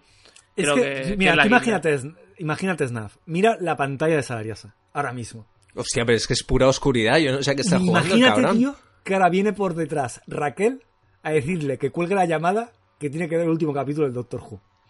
Pero tú solo ves los ojos y una mano que se pone en el hombro. Es que te acojonas vivo, tío. No, no, me veo encima o me cago encima incluso. Pues eso, no sé. A, a mí me parece que, que la peli sabe, sabe cerrar bien. Yo no lo hubiera hecho, ¿eh? Pero también comprendo que, que esto es una cosa que, sobre todo por ciertos cortometrajes que han abusado mucho de, del recurso, como que ya está. El nuestro, ¿no? ¿Eh? El nuestro, ¿no? Por ejemplo. Nosotros lo hicimos. Sí, sí, sí. Nosotros lo hicimos, pero nosotros sí hubo como 20 cortos. Que, que- que- Ah, sí, luego nos copiaron, sí. Antes, eh, antes, durante. Nada que y ver con el terror japonés, ¿eh? No, no, nada, nada. No, no, no, no, para nada. Eh, pues eso, pues eliminado. Voy a hablaros un poco de, de cosas. Eliminado. La película. Cuéntanos tus amigos. Eh, como ya has comentado, Cuidado con la maquinita. como ya os he dicho, es una peli independiente que la financiación fue de un millón de dólares y que vino de, los propios autores, ¿no? Y que no fue hasta el paso de los festivales que la Uni- Universal eh, vio la película y le pareció muy interesante y la compró para distribuirla. Entonces aquí es cuando empieza el fenómeno, porque claro, Universal se gasta su buena panoja para promocionarla y empieza un marketing brutal por internet que hace que esto se, comien- que se convierta en el fenómeno que es, ¿no? Os voy a contar porque es eso, el 60% del presupuesto de la distribución se la gastaron en, en internet. ¿Qué hicieron? En, en, en Google AdWords. por ejemplo. Pusieron un montón de vídeos donde ya aparecía el nombre de Unfriended, no el de Cybernatural. Eh, proyectaron el tráiler en el Playlist Live, que es una convención de youtubers y también de gente que hace vídeos en Vine. Eh, hicieron también una campaña usando el Kind Hacían, Messenger. porque creo que Vine murió. No jodas. Joder, tío, ¿eh? Eh, eh, Fue como éxito de un mes Sí. y de repente eh, Twitter me parece que implementó una función similar y a tomar por culo. Sí, sí, sí. Además era una red social que usaban mucho los hermanos, tío. Los hermanos sabían sacarle un partido y ser graciosísimos en vídeos de 15 Es que a mí, segundos. eh, yo de verdad que a mí me encantaba, tío. Eh, cuando, cuando estaba en el curro y no quería trabajar, me ponía a ver vídeos de Vine y me partía la caja, tío.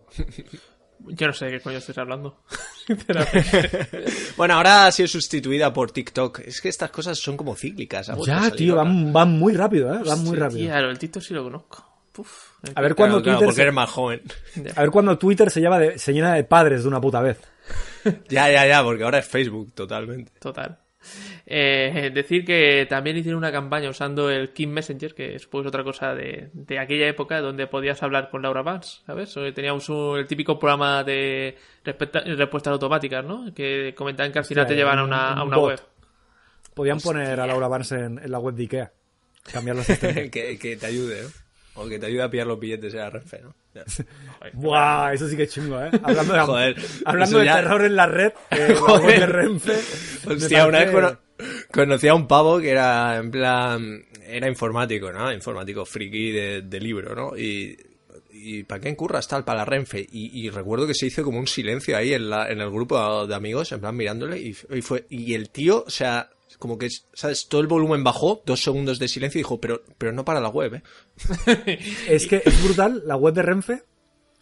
eh, yo conseguí, y ahora perdonad porque igual para algunas personas me pongo un poco técnico, pero quería comprar unos billetes y cambiando una clase del formulario, porque no había billetes para ese, para ese, para ese tren, se habían agotado, con- conseguí cambiar el, estadio, el, el estado de disable a enable y pasar al siguiente paso del formulario para, para comprar los billetes para los que no había plazas. Y fue como un plan de no me puedo creer esta puta mierda.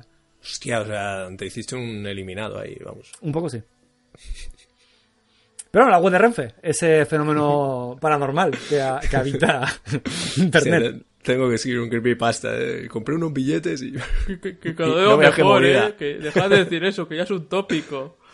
Que ahora te puedes comprar los billetes y no pasa nada, ¿eh? En fin. Joder, macho, yo cada vez que pongo AVE Renfe Madrid me, me envía una puta web en la que no puedo comprar los billetes.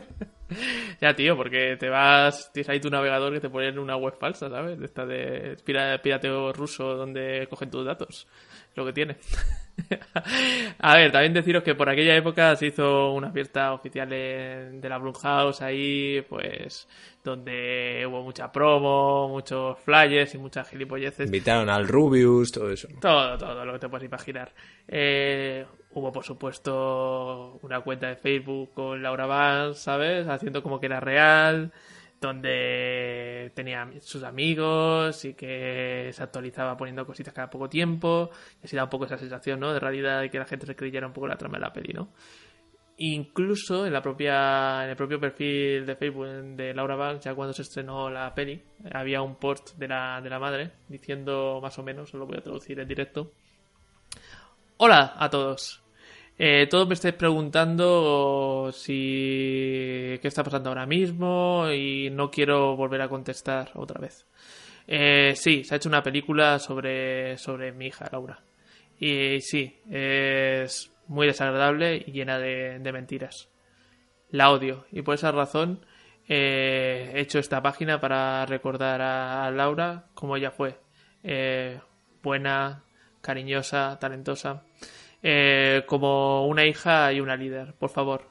Eh, enseñar, bueno, mostrar vuestro amor y eso, que, que la gente luche un poco por, por, porque, por recordar a Laura como era y no por esta pues, peli de terror que se aprovecharon. Maldito Hollywood. Qué, qué bien jugado, ¿no? Eh, Me parece ingenioso, tío. Son de estas cosas que a día de hoy pues ya nos la suda y la mayoría ha desaparecido, pero joder, en la época si estabas metido en el, en el ajo, pues tenía que molar. Eh, decir también que la peli en cuanto a taquilla funcionó de putísima madre. Eh, el primer fin de semana de estreno eh, consiguió ser la peli de terror original, pues que, que más recaudó desde Expediente Warren. Wow. Sí, al final considero 54 millones. O sea que para ser una peli de un billón ni tan mal, ¿no?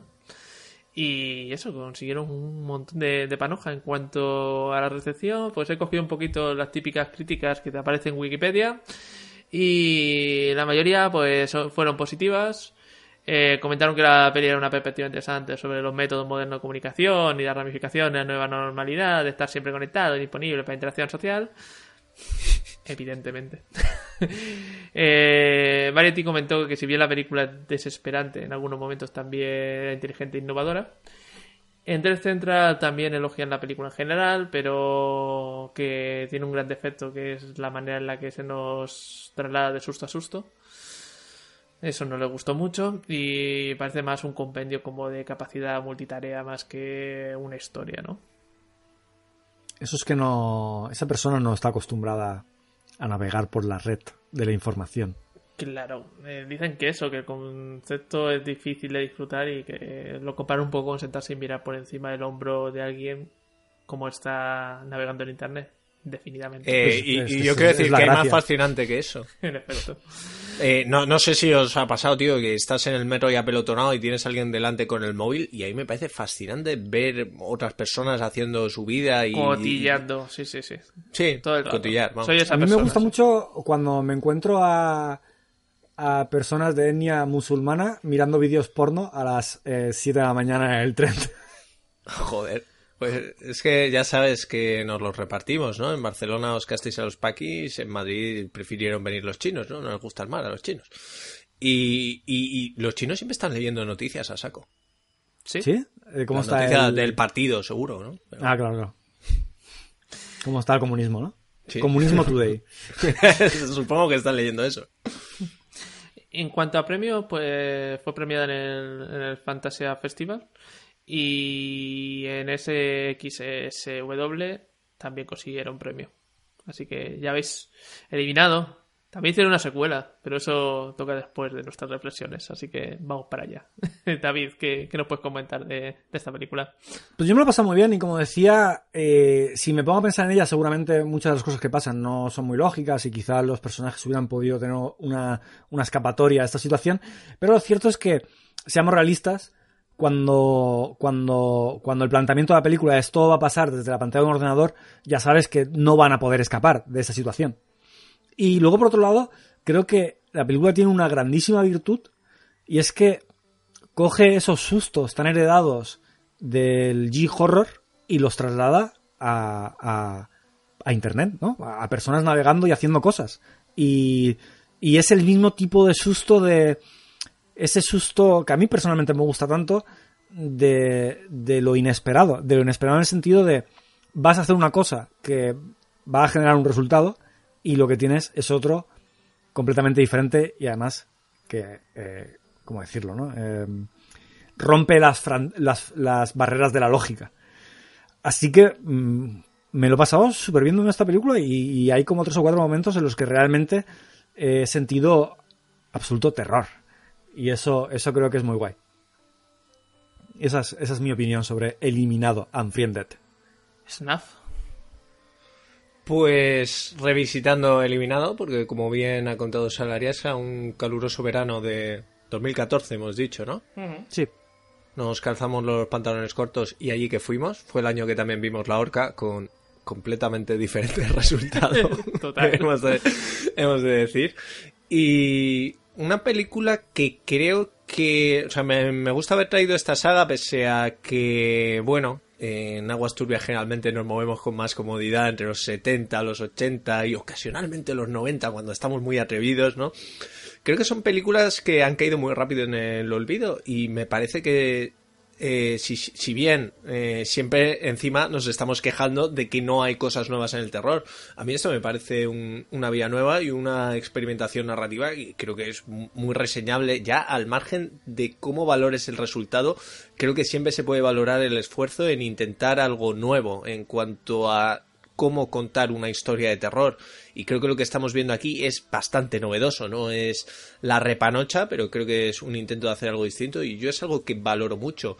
Además, valoro el hecho de que es una película que puedes revisitar con gusto, porque siempre te vas a perder detalles. Y es que algo que hay que valorar es el diseño de producción y este esfuerzo en ser verosímil.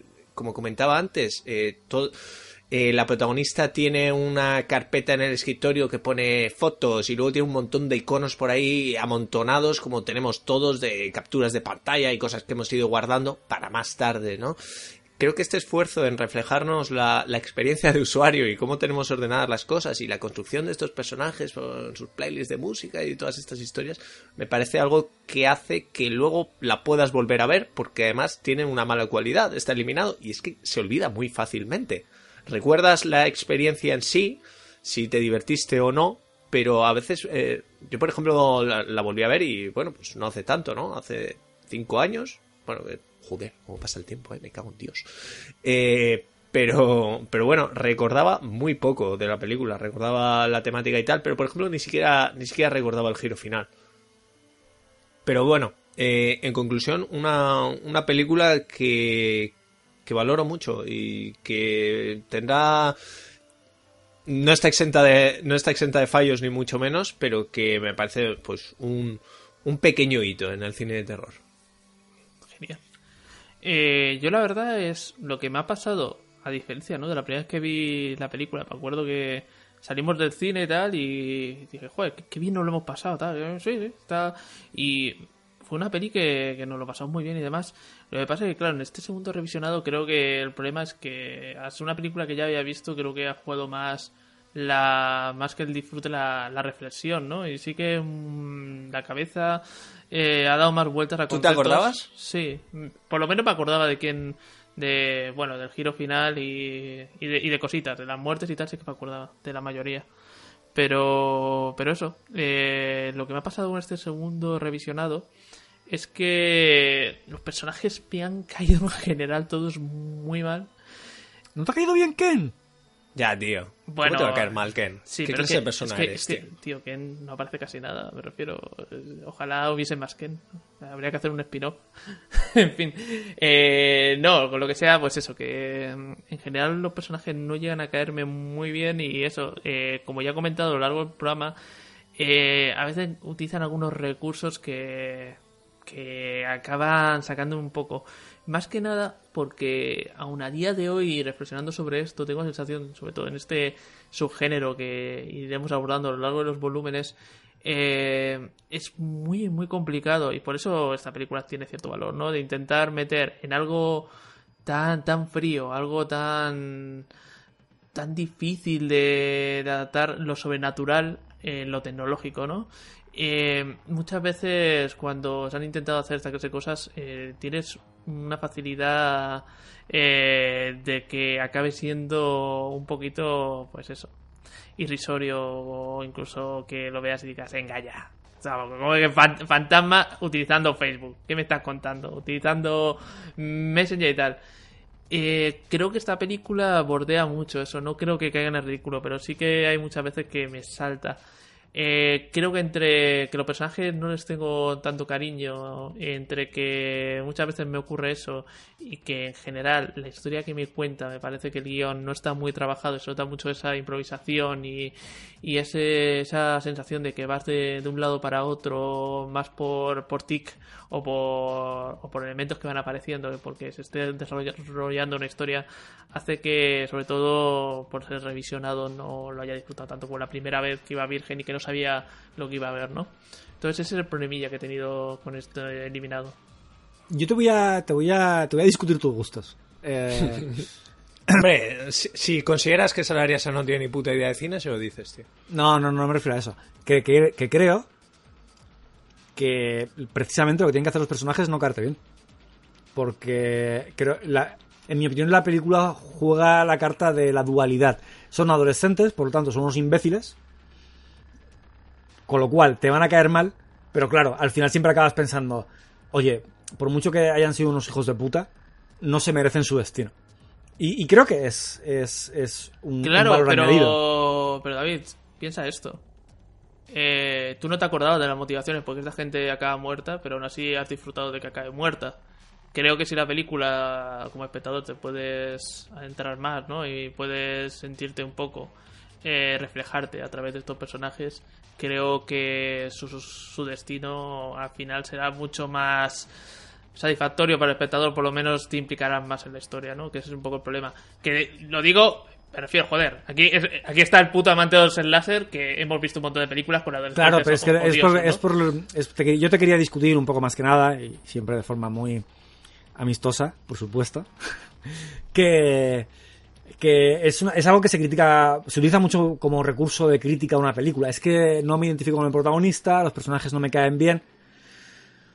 Mm, no creo que tenga que pasar todo en eso. en- eh, no, tengo que, que- no creo que tenga que pasar eso siempre en una película. Para que la película te guste más o te guste menos. No, para nada. Lo que pasa es que, claro, si haces personajes odiosos, es- y también lo que hemos comentado, es que lo llevan tan al puto extremo de que al final todos tenían secretos muy chungos, Sí, todos se jodían eso a mí entre me- me ellos. parece- eso me parece más artificial. Que No vale, que qué. sí que es cierto que pasa en la vida real y que la gente, pues de ser humano, somos unos hijos de puta y acabamos incluso escupiendo a nuestras madres muchas veces. Pero eh, no lo sé, es en cuanto a tratamiento de personajes la peli no, no me gusta. Si encima, si encima de eso eh, van sucediendo cosas que a veces rozan un poco el ridículo, que mm, me chocan y demás. eh, pues eso, al final acabo un poco con esa sensación de que, joder, la peli está bien, pero estaba bien para una peli de divertírmela, a vérmela una vez y ya está, pero eliminado no creo que vaya a ser una peli que vuelva a ver, ¿no? Y tengo la sensación de que luego ya cuando hablemos de la 2, ¿no? Y hagamos una reflexión final, tengo la sensación de que con este, con este tipo de formato y tal, están funcionando mucho mejor pelis más, entre comillas, eh, relacionadas con el thriller o, o realistas que, que, el- que el fantástico, ¿no? Pero bueno, Lo dices por. ¿Cómo se llama? Searching. por ejemplo, sí. Bueno, no, no, pues eh, pasa página. Pasa página de esto, Salaresa. Pues nada, voy a pasar página y vamos a hacer un descansito para hablar de Eliminado 2. La venganza.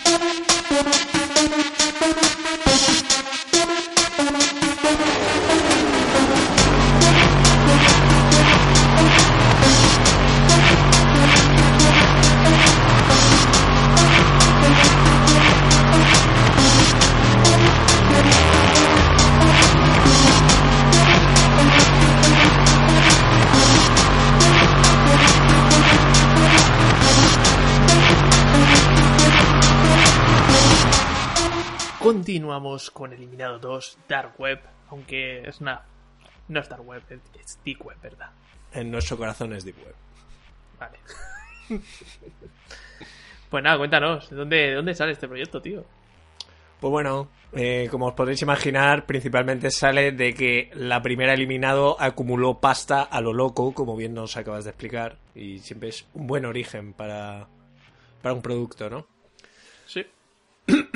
En este caso os puedo decir que el director y guionista, porque esta es una peli muy de autor, es Stephen Susko, que de director no lo recordaremos mucho, pero de guionista nos trajo El Grito de Crutch 1 y 2 y también La Matanza de Texas 3D.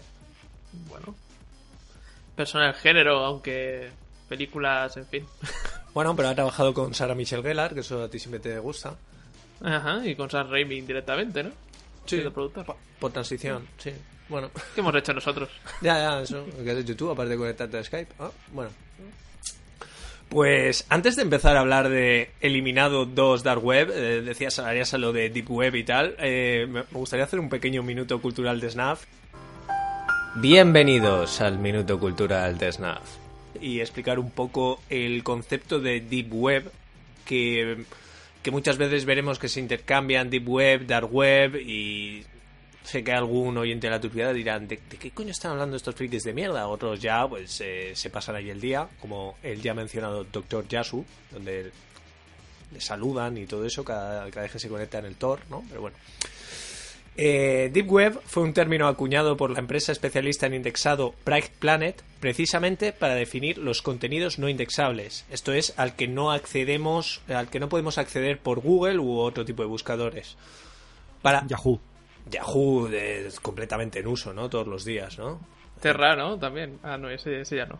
Hablo, hablo mi Net- Netscape Navigator, Sí. ¿no? Y yahoo.es. Me conecto a Olé o a Zoo o incluso a Altavista cuando estoy internacional, ¿no?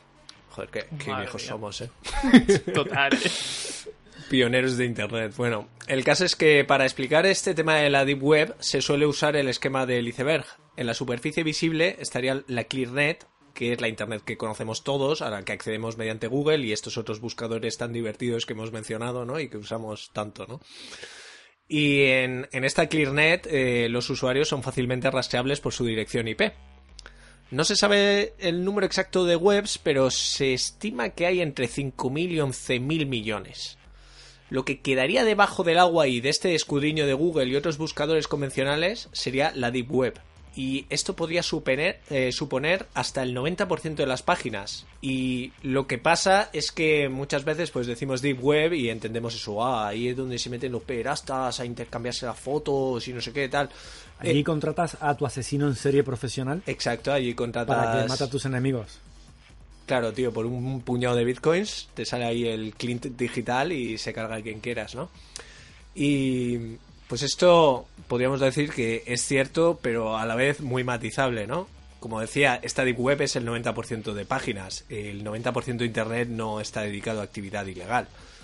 Porque estas páginas que no se indexan eh, pueden incluir páginas de Dropbox, cualquier búsqueda que introduzcas dentro de cualquier web, ¿no? Por ejemplo, eh, si tú te metes en la típica de viajes, eh, pues si introduces, quiero pasar la noche del 3 de noviembre en Tarragona, búscame hoteles para dos personas, pues esa, esa búsqueda que has hecho también es una web que no es indexada por los buscadores. ¿Seguís ahí?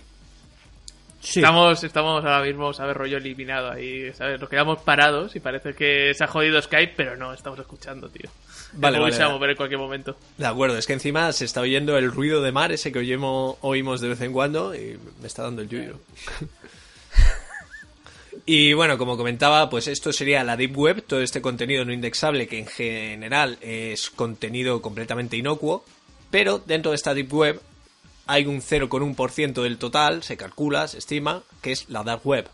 Y es esta parte de la Deep Web que sí que se aloja en Darknets y sí que está eh, se distingue por ser ilegal, por tener contenido ilegal. Que inicialmente no tendría por qué serlo, pero aquí ya estamos hablando de gente que por un motivo u otro sí que eh, no quiere ser rastreable. Esto puede ser pues para emitir opiniones políticas radicales o, no tan radicales. Y bueno, también eh, lo que estábamos comentando aquí ya sí que están los sicarios, Silk Road que se utilizaba para comprar drogas online y bueno, pues toda la perastia, todas estas... ¿Puedes comprar drogas online? Sí, amigo, bienvenidos al siglo ¿Y XXI. qué hacemos que no estamos drogándonos ahora? Pues no sé, ha- habla por ti. Pero puedes, puedes utilizar rollo Prime y que te llegue al día siguiente. Eh, por lo visto es muy divertido. Sí que estuve leyendo sobre estos temas de en plan comprar droga online y sí que te lo te la pasan de formas súper ingeniosas, ¿no? O sea, por ejemplo decían que en cosillas que sean polvos y tal, como cocaína o cristales como M, sí que solían enviarte, eh, por ejemplo, eh, revistas antiguas, ¿no? De estas que tenían una muestra para perfume. Y dentro de la muestra para perfume, pues no había perfume. que no era perfume, que era droga, ¿sabes? Eh, En España somos gente más moderna y, y es Correos quien manda, quien manda ahí la droga. Sí, aquí no te hace falta ni Silk Road ni nada, te, te hace una empresa del Estado. Bueno, el caso es que a esta dark web se accede mediante aplicaciones específicas, ¿no? Siendo probablemente la más popular de ellas el buscador Tor, T-O-R, no, no como el dios nórdico. Y estos dominios de la Deep Web suelen ser un- una amalgama de números y caracteres sin sentido eh, que terminan o bien en .onion, que es lo habitual, o bien en punto .i2p. Y nada, introducido este tema de la, de la Deep Web, podemos empezar a hablar de esta eliminado Dark Web. No sin hacer antes mi pequeño apunte creepypastero que, con el que quería ir, profundizando. Y es que si bien eh, la primera eliminado, como comentaba, eh, tiene el componente sobrenatural, pues hay un creepypasta que es del mismo año de, de esta eliminado. No sé qué fue antes, si el creepypasta o la película, que se llama eh, My Dead Girlfriend Keeps Messaging Me on Facebook. Eh, mi novia muerta me sigue enviando mensajes por Facebook. Y es que al poco tiempo de estrenarse Eliminado 2, apareció un creepypasta en 2018 llamando I found a laptop connected to the deep web. Encontré un ordenador portátil conectado a la deep web. Así que no, no sé de quién ha ido be- bebiendo quién, pero bueno, está claro que, que se han influido de un modo u otro el mundo del creepypasta y esta pequeña saga de Eliminado. Hecho ya este apartado, os puedo decir que junto a la, a la orca que mencionábamos antes, porque eh, la, la también es del, es del mismo año que Eliminado, que eh, yo salaría esa... Yo cuando estuve buscando, Eliminado a veces me aparecía como de 2014 y a veces como de 2015. No sé si te pasó. Eh, pues no me acuerdo ahora mismo, pero puede ser que, que a nosotros o en algún lado nos llegara un poquito más tarde.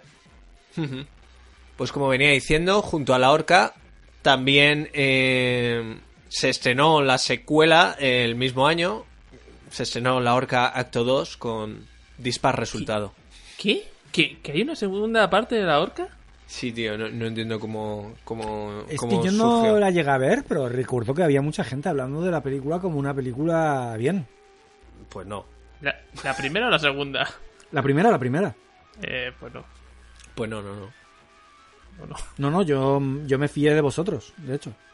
Lo, lo que más recordamos siempre de ese pase era que teníamos la sala Salariasa y yo para nosotros y pudimos gritarle muchas cosas a la pantalla. Sí, y ninguna sí, era sí, en ah. plan de dámelo, dámelo. No es ni la primera, ni la segunda, ni la tercera y seguramente ni la cuarta vez que habláis de ello en el programa. Bueno, Bueno, tío. me, me- me vas a, me- me vas a quejar de anécdotas repetidas una y otra vez. Señor No, no, no, para nada. Para nada, para nada. Hostia, David, ¿te acuerdas de ese maratón? en que no vimos? Ya ves, tío, es que estaba pensando en eso. Bueno, eh, uno de los argumentos originales de Eliminado 2 eh, conectaba directamente con la primera y es que trataba sobre Laura Barnes, esta chica que se suicidó debido a los vídeos, mm, ¿sabes?, en las que se mostraban sus De pantalones borracha y cagada. llenos de excrementos, ¿sí? Sí, que estaría Y- seguramente en, en Xport ya, ¿no? Probablemente. En ese tag tan bonito que, que existe. Sí. Scat. ¿Existe? Hombre, pues, Claro. digo yo, ¿no? No, pero aquí Selarías está hablando de él como una cosa ya verificada. Como que. No, como un día hizo clic sin querer. Bueno, tío, no sé, si ha sido alguna, alguna web, puedes ver los tags, ¿sabes? Y, y yo qué sé, tampoco eh, te estoy descubriendo aquí América. Bueno, todos hemos visto Two Girls One Cup, ¿no? O sea que... yo no lo vi. ¿No? Oh, No, no. Joder, pues nada. Eh, conseguí aguantar ahí, fuertemente. Joder. Pues nada, tío. Eso es porque era usuario de junkies.com. Entonces lo vi venir antes que, antes que nadie. Te adelantaste a la sociedad.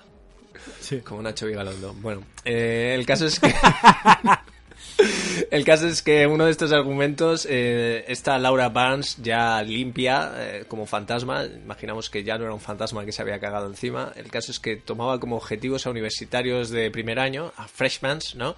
En una noche de juegos por Skype para que estos recibieran su ración de humillación y muerte. Pero bueno, como vemos, lo de la noche de juegos sí se quedó. Y te- es que encontré muchas notas de las molestias que se toma esta eh, Eliminado 2 Dark Web también en ser realista. Y os voy a citar algunos, ¿vale? Por ejemplo, hay un momento en que vemos un número de serie del MacBook y es real, ¿vale? Es el del propio MacBook que se está empleando. La búsqueda de alumnos que se hace en un momento, eh, los malos la hacen, ¿no? Para buscar a uno de los usuarios, eh, dicen que es completamente realista. Y la manifestación que vemos en el centro comercial sobre el tema del agua sucia, que sale eh, en uno de los vídeos que hace el chico que no me acuerdo cómo se llama, pero que es el un poco el conspiranoico, ¿no? Del grupo. ¿Era Damon? ¿Puede ser? No, no, Damon era el otro. Ah, mierda, no me acuerdo. No os acordáis del nombre, ¿no? Sí. No se llamaba Ken. No, no Me cago en sé. Dios. Bueno, no Ah, ah, eh, eh, AJ. AJ, AJ, AJ. Vale, pues AJ hay un momento que sale como en uno de sus vídeos que ha ido a una manifestación en Michigan y esto es sobre un tema de que el agua de Michigan era puta mierda, lo llamaban Grey Water, de hecho, como, como en IT, que están dando todo el rato por culo con eso, no sé si os acordáis. No. Bueno, eh, la has olvidado, ¿no? Bueno, Sí, sí, ya está. cosas, ya pasó, ya, ya pasó, ya pasó el año del terror otra vez. Bueno, el caso es que estas protestas fueron reales y se estaban, eh, estaban sucediendo en el año de estreno de la película. En cuanto al casting, sí que sucede un poco parecido a con la primera eliminado. Eh, no, no hay rostros conocidos aquí. Eh, todo es gente un poco novata y que lo más llamativo que han hecho ha sido esto o cosas muy pegadas a esto, ¿no? Sí que os puedo decir que Stephanie Nogueras, que es la que hace de Amaya, eh, interpreta a un personaje que es sordo, eh, pues ella es sorda en la vida real y el lenguaje de signos que utiliza es el que utiliza en su día a día. Oh. O sea que Pues qué chica más guapa. es Sé guapísima. que ¿eh? eso no es relevante para nada con la película. Hombre, yo creo que Eh. sí, ¿no? Si te ocurras tanto por la chica, yo creo que porque es guapísima, ¿no? Vale, sí. Pero. ¿Sabes esta- estas cosas que se hacen mucho en, en general en la vida, ¿no? En plan de, joder, qué buena actriz es Stephanie Nogueras. Pero lo que quieres decir en realidad es, joder, qué buena está, cómo me gustaría follármela. sea, me refiero que no lo quería decir en ese sentido. Quería decir simplemente que me parece una chica muy guapa. Yo pensaba que me ibas a contar una historia de una actriz que tuvo que aprenderse todo el lenguaje sino, que estuvo con una sorda al lado viendo cómo era su día a día y todo ese rollo, pero veo que no. No, porque aquí hicieron, lo aporto. hicieron caso a la gente de Twitter y ¿por qué no contratas un sordo para hacer de sordo? Los actores sordos luego no tienen oportunidades. Pues aquí hicieron caso a Twitter, ¿no? Y eso. Joder, Twitter gana otra vez, ¿eh? Sí, Qué satisfacción. Twitter wins again. Yo, yo siempre, siempre se queda el mundo un poco mejor después de Twitter. Y nada, como curiosidad, deciros que hay unas cuantas conexiones por aquí con Blumhouse y una de ellas es Betty Gabriel, que es Nari, que creo recordar que es la chica negra de esta pareja lésbica, ¿no? Aquí Twitter gana de nuevo, tío. Joder, interracial, ¿eh? Interracial, homosexual. Homosexual interracial. Y con el amigo del exnovio. Sí, sí, sí, a- ahí me sacaban completamente de la película, tío. En la Segunda Guerra Mundial no había lesbianas, ¿no? Ah, no, eso era otro debate, ¿no? en fin, el caso es que esta chica salía en otros productos Blumhouse, como Get Out, esa película de Jordan Peele, el maestro del terror, y también en The Purge, Election Year, del 2016. Y en cuanto a Colin Woodell, que es Matías, el prota, aparecería más adelante en la serie de The Purge del 2018, La Purga. Y estas son mis tres notas chorras en cuanto al casting. Y de la producción, pues tampoco os puedo contar mucho, probablemente porque por la historia que hay detrás, que es que aunque se anunció luz verde para una secuela ya en 2015, pues normal, ¿no? Dado el, la alta rentabilidad del producto, ¿no? De esta primera eliminado. Y eh, prometieron que iba a llegar esto en primavera de 2016, pero no fue así.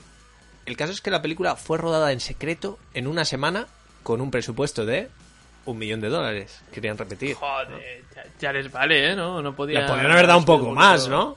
Yo qué Eh, sé. ¿Qué pensáis? Eh, ¿Esta película brilla más que la anterior o se nota que el presupuesto es parecido?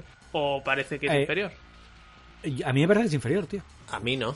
Para nada. O sea, no, no te digo, Buah, es que esta me parece mucho mejor, pero aquí sí que me parece que igual la técnica está un poco más pulida, Yo no me creo internet en esta película. ¿no? No, no, no. A mí, para mí Bueno, esta también- internet no existe. También es cierto que mientras que en la primera película yo creo que utilizan programas que utilizamos día a día, aquí al meterse un poco en la, en la Deep Web, sí que hay programas que quieras o no, tío, pues yo qué sé, todo lo de Caronte y demás, ahí en 8 ¡Está guapísimo!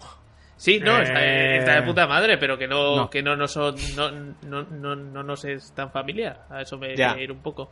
Eh, Yo Mm. sí que, yo sí que noto. A mí me pareció que era una película que tenía más pasta, pero sobre todo aquí noto más dirección que la anterior. Es que a mí me pasa una cosa con esta película, es que utiliza más full screen de, de las webcams y, y a su vez utiliza mu- mucha más pospo con el rollo del glitch. Hmm. Y, y me parece exagerado.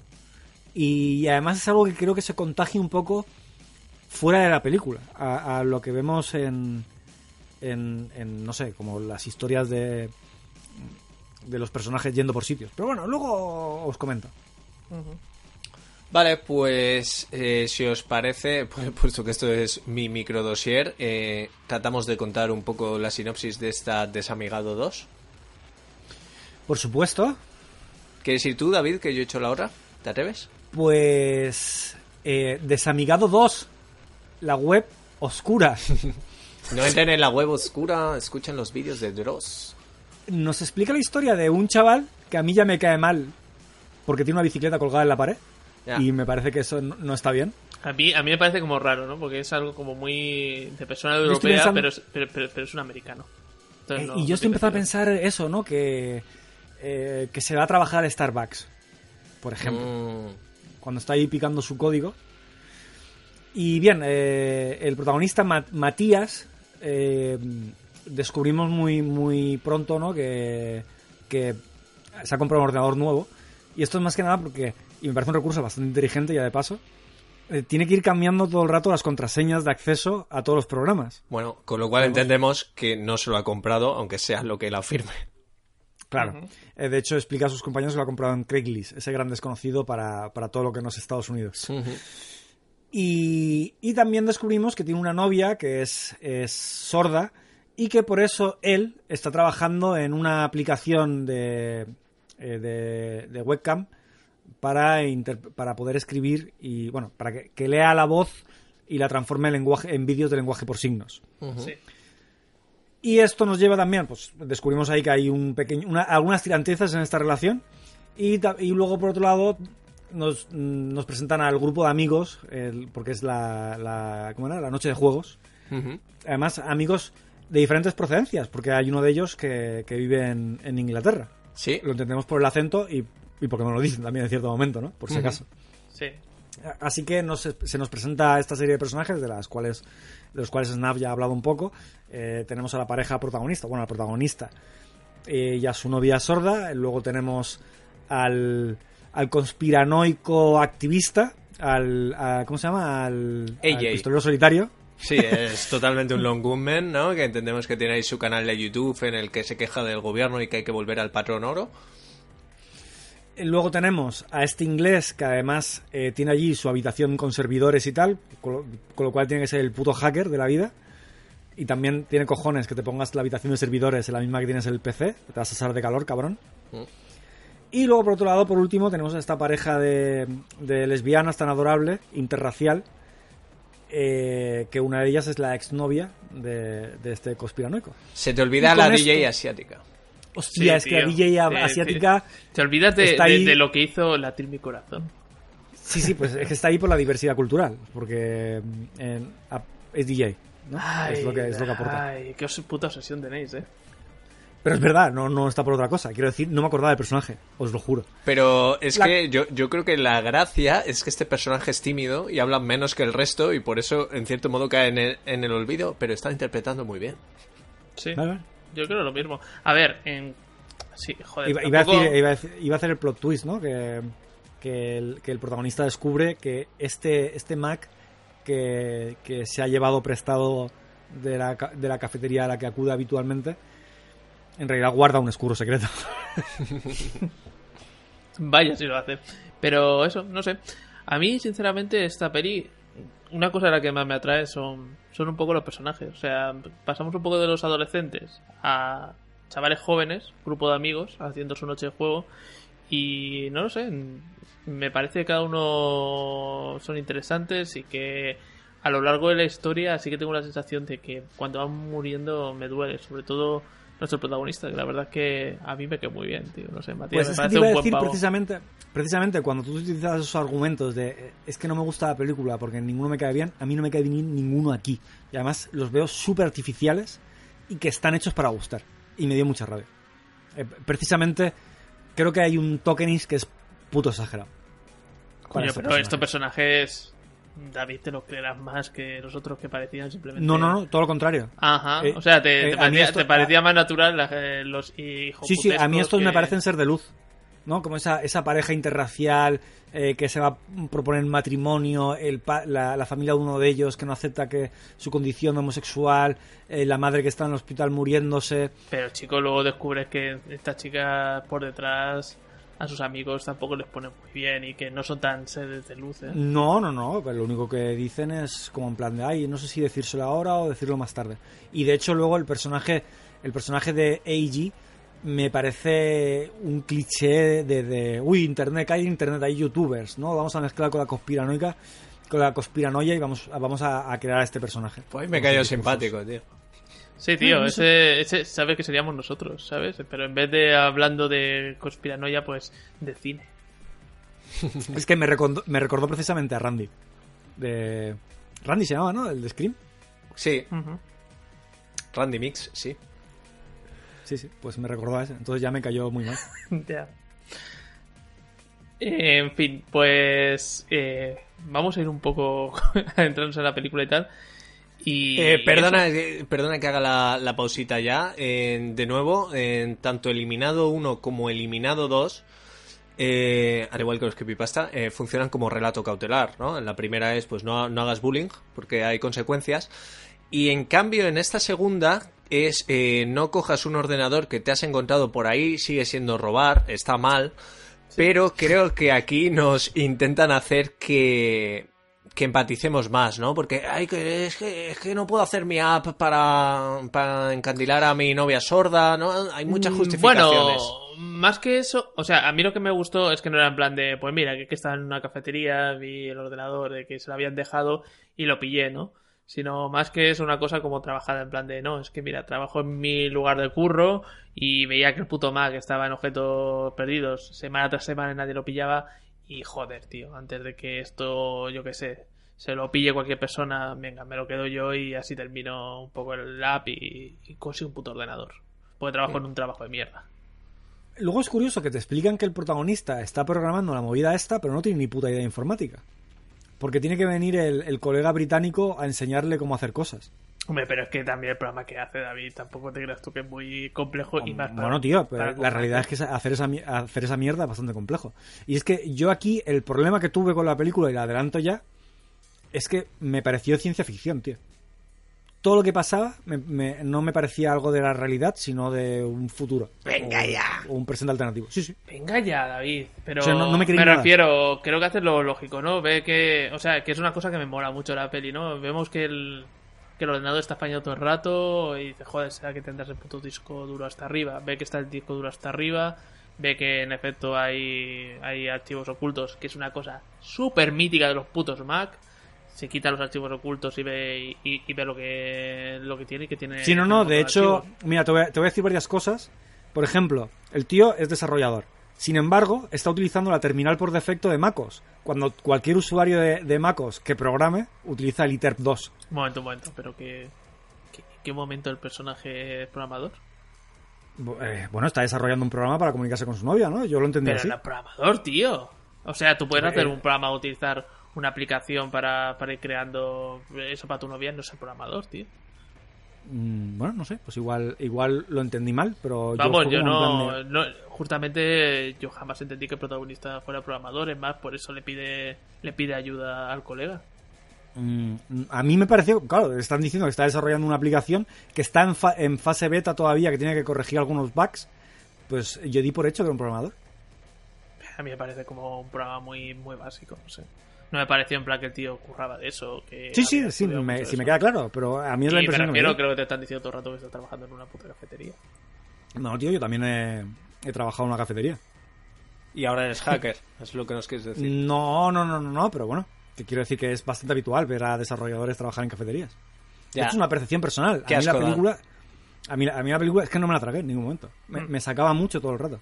La O sea, cosa, sa- la cosa No, es sí, eso, sí. ¿no? Sí, no, simplemente por, por continuar un poco, que se encuentran todos esos vídeos que, que es muy lo que comentas, Nav, siempre, ese rollo creepypasta, ¿no? Vídeos que en, que en cuanto a, a contenido no tienen nada perturbador, pero que en cierta manera son perturbadores, ¿no? Sí, eh, una cosa que creo que esto es eh, herencia directa de los creepypasta, por ejemplo, es mantener la extensión, que muchas veces en los Macs se quita por defecto, ¿no? No tienes lo de punto .mov o punto .avi, ¿no? Y aquí se mantiene, ¿no? Le da ese toque. Y no sé si quieres comentar algo más de la primera parte de la peli o continuamos cuando ya empiezan un poco las cosas turbias. Bueno, eh, a, a mí me mola mucho lo de que, eh, bueno, eh, está logueado el Facebook del tío al que le haya robado el ordenador y decidme si os hizo pensar en alguien este perfil de Facebook, porque a mí me hizo pensar en un amigo de este podcast, al que no conocemos personalmente, que es cineasta. A ver si pensáis el mismo que yo. El tipo de fotos, ¿eh? De lujo, descontrol y tal. Tom Six. ¿Sí? Sí, tío, no sé, me parecía muy su rollito de mierda. De aquí haciendo cosas de ricos, mientras vosotros mm, dais asco. Y tengo un sirviente enano negro, pero bueno, eso es más Tom Six. A ver, a mí me hizo, me hizo mucha gracia el elemento tentador, ¿no? Que de repente se encuentra un montón de mensajes de tías Sí. que están mazo de buenas, ¿no? En plan de, oye, eh, ¿me has pagado los billetes? No sé qué. Eh, oh, joder, tengo que contar una historia de esas reales de la Deep Web y bueno, en realidad no es de la Deep Web, es de colegas en, hace unos años en Internet. Una vez estaba en casa de un colega y, y lo típico, enciende el ordenador, ¿no? Y dice, hostia, voy al baño, no sé qué. Y enciende el ordenador y se pone el Messenger solo, ¿no? Y yo ahí, pues viendo el muñequito dando vueltas, se conecta y te juro que en lo que tardó de, de volver del baño, le abrieron ventana tres tías en plan, hola guapo, ¿qué tal estás? ¿Cómo, cómo van las cosas, ¿sabes? Que estaba tonteando con 70 tías a la vez, vamos. No sé, me hizo gracia. Pues bueno, aquí es un poco lo que sucede a través de Facebook, pero entendemos que hay algún... Este tío está metido en algo turbio porque efectivamente todas estas tías buenísimas aluden a unos billetes de avión que él, les debe- eh, que él le debería haber pagado ya y aún no tienen noticias de él, ¿no? Sí, sí. Tiene, con- tiene toda la pinta de que aquí se esconde pues una persona que hace pues trapicheos, ¿no? Que a lo mejor paga por ciertos servicios o nos damos cuenta de que algo turbio está metido aquí dentro, ¿no? Y sobre todo con esos vídeos y demás. Y es en este momento, ¿no? Cuando ya hay cierto cierto personaje que dice quién eres tú. Este no es tu este no es tu ordenador, devuélvemelo. Que me parece muy guay, tío, ese momento. Sí, eh, veremos que empieza el, el tío, joder, es- eso me pareció que estaba muy bien, ¿no? No, no, no, él sigue con su farsa. eh, yo lo he comprado en Craigslist. Eh, y el tío le dice, vale, enlace al anuncio. Ah, que no. no. Eso- me pareció muy chulo. De, de cómo prueba que él no, no lo ha comprado. Y veremos que esta persona que le está escribiendo, vemos que es una tía, ¿no? Que al principio dices, ¿cómo? No, no, no debería ser el pavo que nos hemos logueado a su perfil de Facebook. Y bueno, veremos que esta tía, pues, es una de estas chicas a la que sí, que le compró los billetes de avión. Aunque bueno, no, no exactamente. A, mí esa excusa, eh, esta, esta excusa, esto sí que me parece como una, una cosa de guion como que está hecha simplemente para despistar, ¿no? Sí, Porque no tiene ninguna lógica que, que se loguee con la cuenta de la pava que es desaparecida, porque lo único que hace es indicar al protagonista que la pava está desaparecida. bueno, eh, sí que tiene lógica porque ¿cómo va a contactar con el tío si no? Pues a través de otro perfil de Facebook que sabe que es amigo de él mismo. ¿No? Pero lo puede hacer con cualquier otro perfil, ¿no? Al final es un, el puto hacker. Eh, lo puede hacer con cualquier otro perfil. Sí, bueno, no sabemos cómo de hacker es este tío, ¿no? Pero Hombre, recordemos, por favor, siguiendo con, con esas cosas que me sacaban tanto de la película, esos mensajes del móvil que se eh, de, de Facebook que se borraban ¡Buah! mágicamente. La polla. que salían en negro. Sí, sí. Tecnología de hoy, ¿eh? Oye, estoy seguro de que eso se puede hacer, tío. Con el glitch y todo antes de borrarse. Sí. no, un poco- Vale. bueno, igual, igual, igual con el glitch no se puede hacer, vale. Me encanta como, como David en el anterior todo lo dejaba pasar porque eran fantasmas, pero aquí es en plan de no, no, ¿eh? Aquí no me... Porque- aquí no, no, no, aquí ni una. ¿Sabéis por qué? Porque el diseño de producción de esta película no me gusta, tío.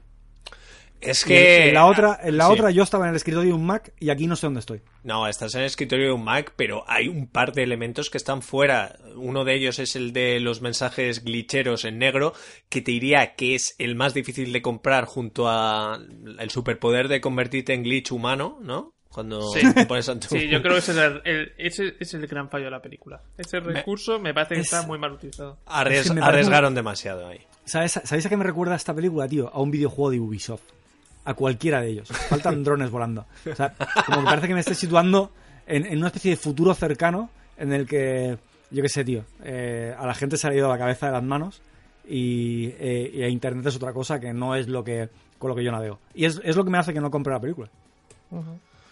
Pero Y, y creo precisamente que estas películas lo que tienes que hacer es creértelo. Si no, No, claro, la película te está apelando todo el rato a esta verosimilitud, ¿no? Lo iremos viendo sobre todo con el tema de las muertes y sobre todo teniendo en cuenta que esta película no tiene elementos sobrenatural, por eso igual cuesta más de comprar el rollo del glitch humano y todo eso, pero yo qué sé, tío, espero que alguien de la turbiada sea ingeniero o algo y nos diga, no, eso es un emisor de frecuencias glitch eh, punto cuatro, ¿sabes? Y nos diga que esto se puede hacer.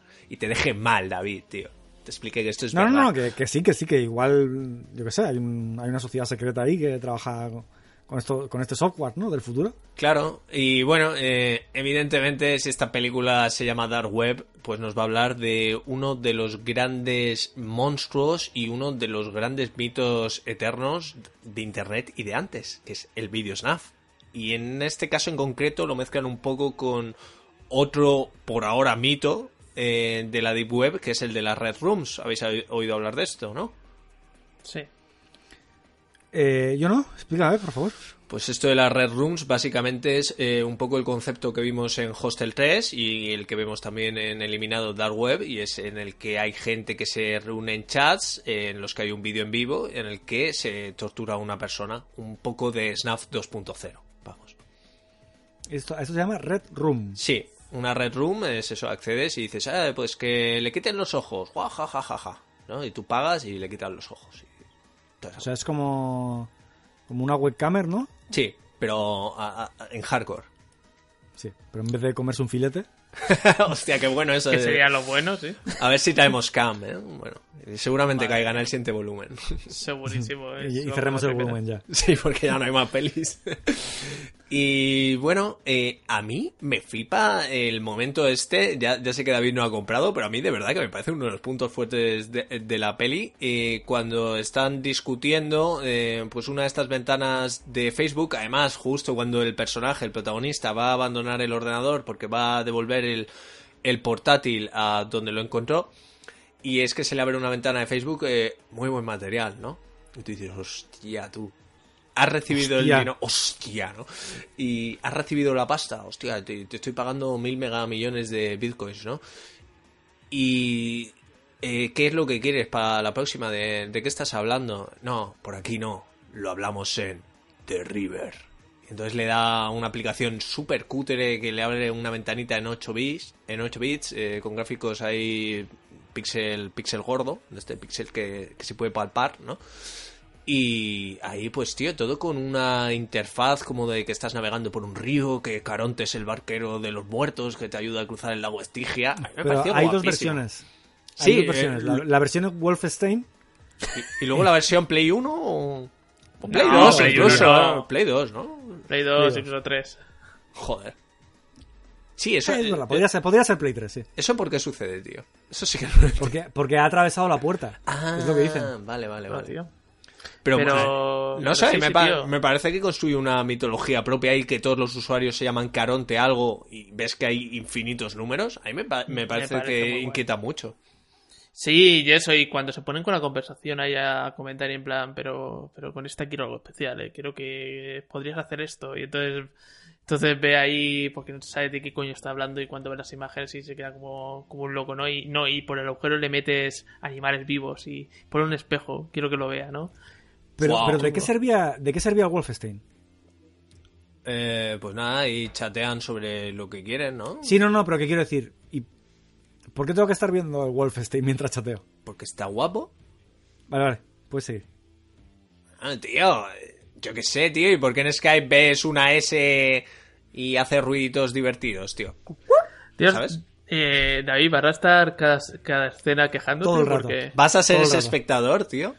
Pues Todo el rato, tío. pues- Han, han- han roto internet con esta película. Igual la película tiene más que decir que ti, de ti que lo que tú tienes que decir de la película, ¿eh? Voy a decir, ¿eh? Igual te estás convirtiendo en uno de esos, ¿eh? que, que bueno, que sí, que, que todo eso a mí, joder, tío, cuando empiezan a conversar sobre, el- sobre asesinatos y ya se dan cuenta de que están hablando, me parece un momento súper chungo. Y cuando descubren que en efecto había una carpeta, ¿no? Ahí en, en, los vídeos que no habían mirado y entonces empiezan a ver lo que hay de verdad, ¿no? Mm, Esas secuencias tan perturbadoras, tío, eh, me parece muy chungo. Sí, tío, eh, me mola mucho y una de mis secuencias favoritas de la película seguramente sea cuando en todo este de River se dan cuenta de que la persona que está detrás de la pantalla pues no es el, el tío que tiene que ser, sino que es nuestro protagonista que ha robado el ordenador y se empieza a escuchar el tum tum di tu, Ah, claro. di tu código tum Es- está guapísimo David A mí me gusta mucho cuando sale un señor sin camiseta bailando. sí eso es divertido también Eso me gustó mucho, porque me pareció que tenía ese punto de, de creepy, ¿no? De, de- o sea, me imaginé como un plan de, joder, igual hay personas que, que les gustaría ver esto, ¿no? Que, es, yo qué sé, que se excitan o algo así. Y bueno, eh, decir como curiosidad que la frase en latín que utilizan como código para mostrar, en plan, eh, tío, que soy un caronte de verdad, que soy un tío que le vale snaf y todo el rollo, es abisus abisum invocat, que quiere decir que un error conduce a otro, pero la traducción literal sería el infierno, trae el infierno. Liberate tú tenos. Sí, yo también pensé en eso, tío. y bueno, pues em, como aquí no hay elemento sobrenatural, pues y hay que matar gente igualmente, aquí no podemos hacer que se suiciden mágicamente al descubrir un papel, pues eh, los tiene que matar un glitch mortífero, tío. Esto es así.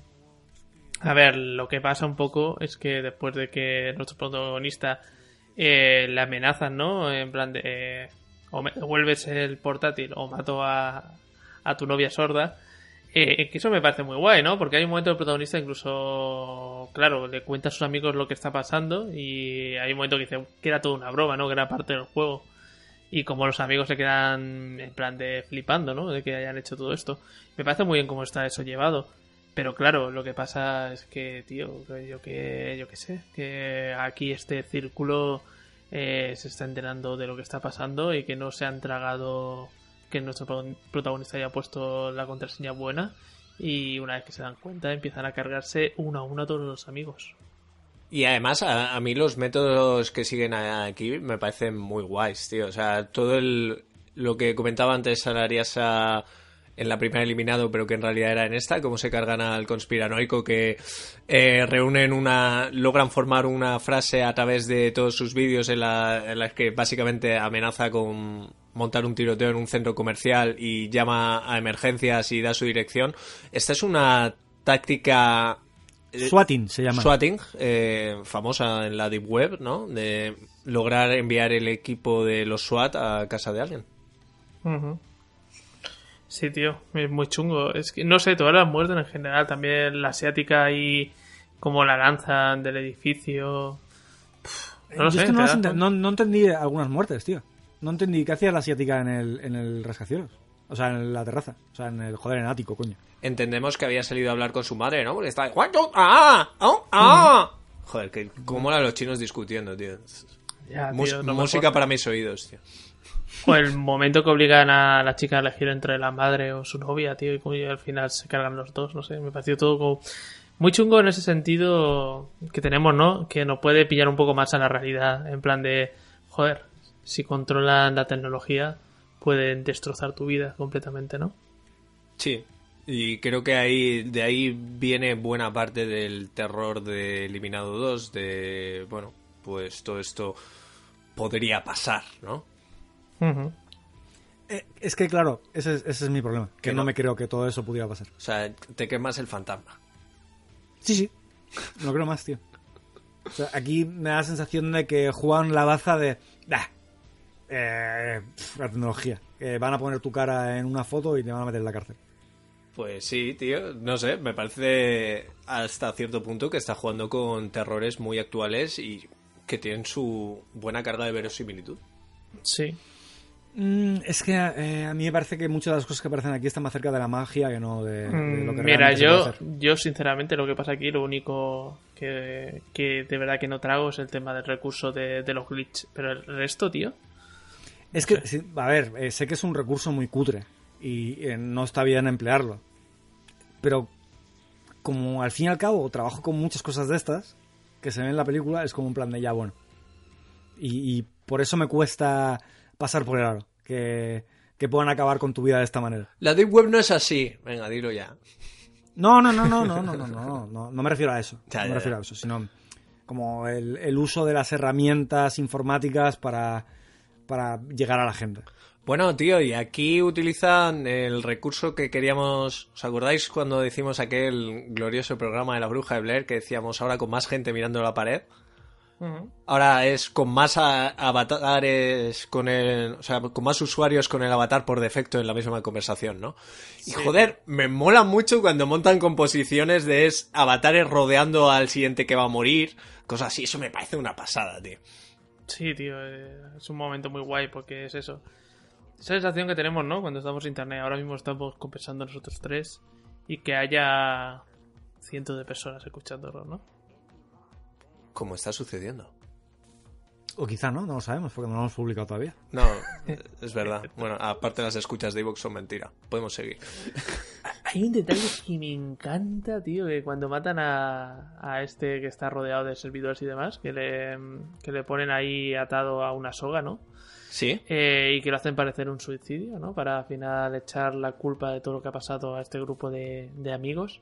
Cuando escriben el mensaje, básicamente diciendo en plan de perdonad por haber hecho todo esto, no sabemos lo que hacíamos y tal, que hay un momento que... que Pone un smiley, ¿no? Sí. Parecía súper perturbador, tío. Estaba chulo.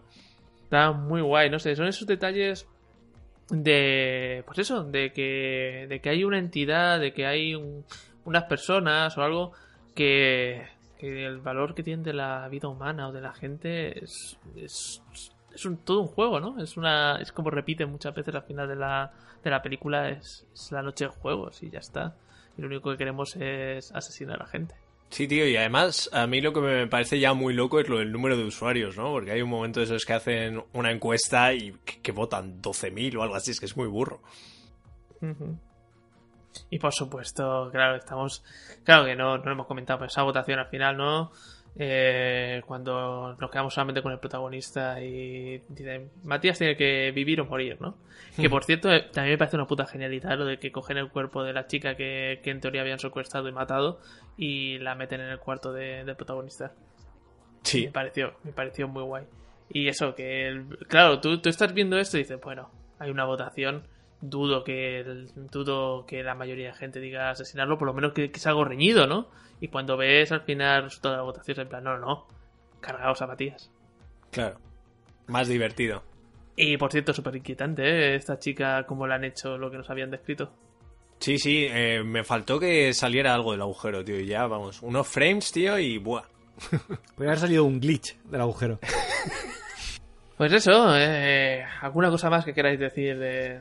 Hombre, de esta destacar el maravilloso final. Si hablaba Snap de grandes finales, el- con la primera parte de Unfriended, aquí ese, ese plano alejándose de las cámaras en el que vemos a esas personas que están sentados delante del ordenador controlando nuestras vidas. Solamente hay un pavo, tío, pero bueno, todo tu rollo. Pues en Cube No, hombre, en porque Cube las 3 bien cámaras- que te en las- gustaba, ¿eh? En Cube 3 te encantó la billetera. ¿En qué? En Cube 3. Hombre, es que Cube 3 está muy guay. Hay un tío, hay ¿Crees un tío Dios, delante. hay un tío, hay un tío delante de las pantallas, pero vemos que, que- que hay muchos. ¿Cómo podríamos llamarlos, no? Como muchos eh, carontes eh, repartidos por todo el mundo. Bueno, tío, la gente, la gente que ha podido hacer esto, ¿sabes? La gente no se muere porque sí, solamente si es un fantasma, David. Si no es un fantasma, tienes que contratar a gente. Sí, sí, todo muy, todo muy doble. Bueno, eh, os quería comentar un detalle en cuanto a esto. Eh, igual que he destacado antes que la primera Unfriended está llena de detalles, pues aquí también, ¿no? Con todo, pues eso, con toda esta experiencia de usuario. Cuando hacemos este zoom out en la escena final, eh, algunas de las cosas que se puede ver era que, que bueno, que los usuarios de este de River, los carontes, estaban haciendo apuestas del tipo ¿Cuántas veces llorará Matías esta noche? ¿Cuántas veces sacará AJ algún tema político? ¿Cuántas veces Damon se mostrará osco ante una propuesta de Matías? Y también se preguntaban si Matías intentará salvar o no a Erika Dion, por ejemplo. Y a mí es que en este caso, igual que creo que el giro de la primera eliminado era el hecho de que, bueno, pues eh, esta gente estaba completamente relacionada con el suicidio de Laura Barnes, no eran, eran sus amigos, pero bueno, vaya amigos, ¿no? Eh, aquí el giro es de, dejamos este ordenador para que te lo encontraras, gilipollas. Eh, sí, eso me, me mola mucho, de que esto no ha sido casual. De hecho, yo esta la vi con Miriam y estaba todo el rato, pero ¿cómo se va a encontrar el ordenador? Que no sé qué. Yo lo tenían todo controlado, Miriam. y no sé, a mí me, me parece un final muy satisfactorio, la verdad. A mí me parece satisfactorio, pero sí que es cierto que el plano final creo que es un foto un poquito. Pues eso. Eh, que yo a lo mejor me lo habría ahorrado. Eh, pero quieres decir eh, cuando todos estos carotes se quitan la careta ante cámara y cosas así. Sí, ¿no? sí, sí, todo eso. Yo esa me- parte me- igual, esa parte igual sí la hubiera quitado, pero sí que me mola que se vea un poco la interfaz, que al fin y al cabo accedamos un poco a las entrañas de la bestia. Eh, Para mí me parece el equivalente a, mo- a ese mostrar el monstruo que decíais antes y que os gustaba de la primera. Sí, o sea, me gusta mucho lo que tú comentas que aparece en todas las votaciones y tal, porque es otra cosa que nos repercute a, a- una situación que estamos viviendo ahora como sociedad, ¿no? Que todo todas las casas de apuestas y que ahora mismo de cualquier tema, de cualquier situación, se están haciendo apuestas y se está moviendo dinero, ¿no?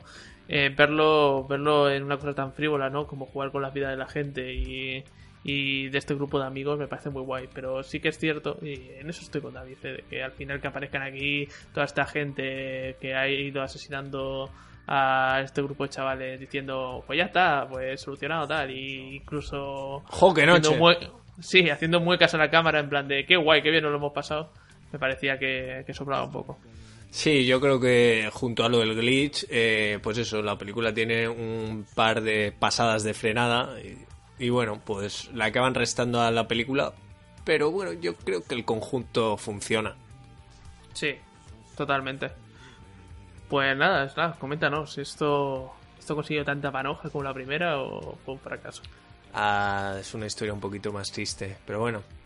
Eh, detalle, se iba a llamar Unfriended Game Night, pero se estrenó el mismo año la comedia Game Night, protagonizada por Jason Bateman y la cambiaron. Ya sabéis, esa película de la que todos hemos oído hablar y de, de la que hablamos todo el rato, Game Night. Y, joder, no, es un no parar. Bueno, eh, un detalle muy curioso, el director subió el tráiler a la Dark Web antes de lanzarlo a la ClearNet.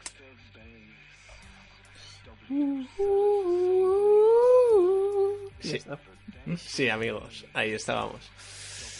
Con Eliminado 2, la curiosidad que hubo es que, pese a que su autor lo negó constantemente, tuvo varios finales. Él decía, no, no, solo hay un final, Solo hay una visión. solo hay una visión. Y voy a tratar de escribir estos finales. Me tendría que haber llegado el Blu-ray ya para poder haberlos visto, pero nada, voy a hacerlo según me ha narrado la gente amablemente en el trivia de IMDB y la Wikipedia, etcétera. Así que la mitad de esto será mentira. Yo quería tener ahí la, la cosa física para decir todo esto. Eh, Turbiada, si, si, queréis, si queréis que a Aznar le llegue antes el Blu-ray o el DVD, pues ya sabéis, eh, tenemos Claro. un botón de, ¿sabes? De meter un botón de, de- de apoyar y así pido lo de entrega urgente. No tengo que recurrir a eBay. Puedo, puedo incluso comprar las cosas en todo colección como si fuera millonario, ¿no? Ese, ese es un poco el plan. Pero bueno, el final que hemos visto, o todos quedamos que era el que Matías llega a la localización donde se supone que está secuestrada Maya, pero ella ya no está y bueno, le atropella un caronte a someterlo a- votación. Pero otros dos finales, en uno de ellos se supone que Matías es enterrado vivo en el sitio de su primera cita y Amaya llega en el momento en que ya la han enterrado y entonces no se pueden comunicar y entonces eh, empieza la peli Varied, creo. Estaría bien, ¿no? De, tirón ahí, ¿no? Pero no. Eh, hay otro final en, en el que muestran que Matías y Amaya son apresados por el círculo en el lugar de su primera cita y se les perdona la vida por encuesta, dada la valentía que ha demostrado Matías cuando ofrece el dinero eh, a cambio de la vida de Erika, de salvar a Erika y todo eso. Eh, este sería como el final bueno y que nadie se creyó y tal. Y en el cuarto, Matías llega donde Amaya, pero no la encuentra. Encuentra un arma en el suelo y contempla suicidarse. Y aparece una encuesta en pantalla sobre si se suicidará o no, pero la película acaba antes de que sepamos lo que sucede. Oye, has puesto voz aquí de Normal Podcast for Normal People, ¿eh? ¿Te has dado cuenta? De vez en cuando me sale, me sale tal. Pro- Probadlo, eh, lo estoy probando en el trabajo, tío. De repente tengo mucha jefe, ¿no? credibilidad, de repente me han, me han hecho CEO, tío. Este proyecto quizá no estará acabado. O No. quizá sí.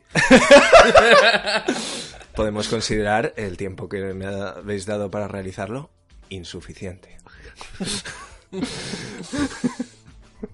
Y nada, como os comentaba, el director dice que solo hay un final, solo hay una historia verdadera y se baraja que pudieran ser simplemente cambios en el montaje, frutos, o sea, fruto de opiniones tras los test screening estos finales. Pero algunos proyeccionistas sí que confirmaron haber recibido dos copias del film y que debían esperar instrucciones de cuál proyectar en qué localización. Aunque esto está en Wikipedia, ya os digo, a falta de una cita o algo que lo confirme. Así que nada, vivimos en la especulación. Y otra cosa que os puedo decir es que tuvo una premier sorpresa en el South by Southwest en marzo de 2018. Como comentaba, esta película se rodó en secreto. Y en el Overlook, Film Festival se proyectó un mes más tarde con uno de estos finales completamente distintos que os he comentado antes. En cuanto al estreno, se estrenó en Estados Unidos el 20 de julio de 2018 y claro, eh, pues eh, se comparaba con la anterior secuela, o sea, con la anterior entrega de la saga y se esperaba que hiciera entre 6 y 8 millones en su fin de semana de seno, porque estaba proyectada al fin y al cabo en, 1400 en 1543 cines. Pero claro, tras hacer 1,4 millones en su primer día, las predicciones se pusieron más tibias y bajaron a 3 millones y finalmente alcanzó los 3,5. Hizo 15,1 millones a nivel mundial y todo esto contando los 8,8 que hizo a nivel nacional y claro, pues bastante menos que la primera entrega, pero bueno, aún así un producto completamente rentable porque el presupuesto fue el mismo. En cuanto a la crítica, eh, esto que le gusta tanto decir a David porque lo escucha en sus podcast yankees, a David le gusta mucho escuchar podcast yankees, tuvo mixed reviews. En lo negativo, eh, destacaron su inverosimilitud, así que si destacan Gracias. esto, pues podemos decir que al menos para un sector del público la película había, había perdido, había fallado en este juego, porque creo que es una película que está apelando eh, constantemente al te puede pasar a ti, ¿no? Y su inferioridad respecto a su, pre- a su predecesora en el sentido de trama. En lo positivo se destaca su compromiso y su honestidad y su credibilidad. Es, es que, claro, eh, de eh, esto de, de en lo negativo se destacó tal y en lo positivo se destacó tal. eh, simplemente he ido recogiendo las críticas positivas y las negativas y he ido viendo que destacaban.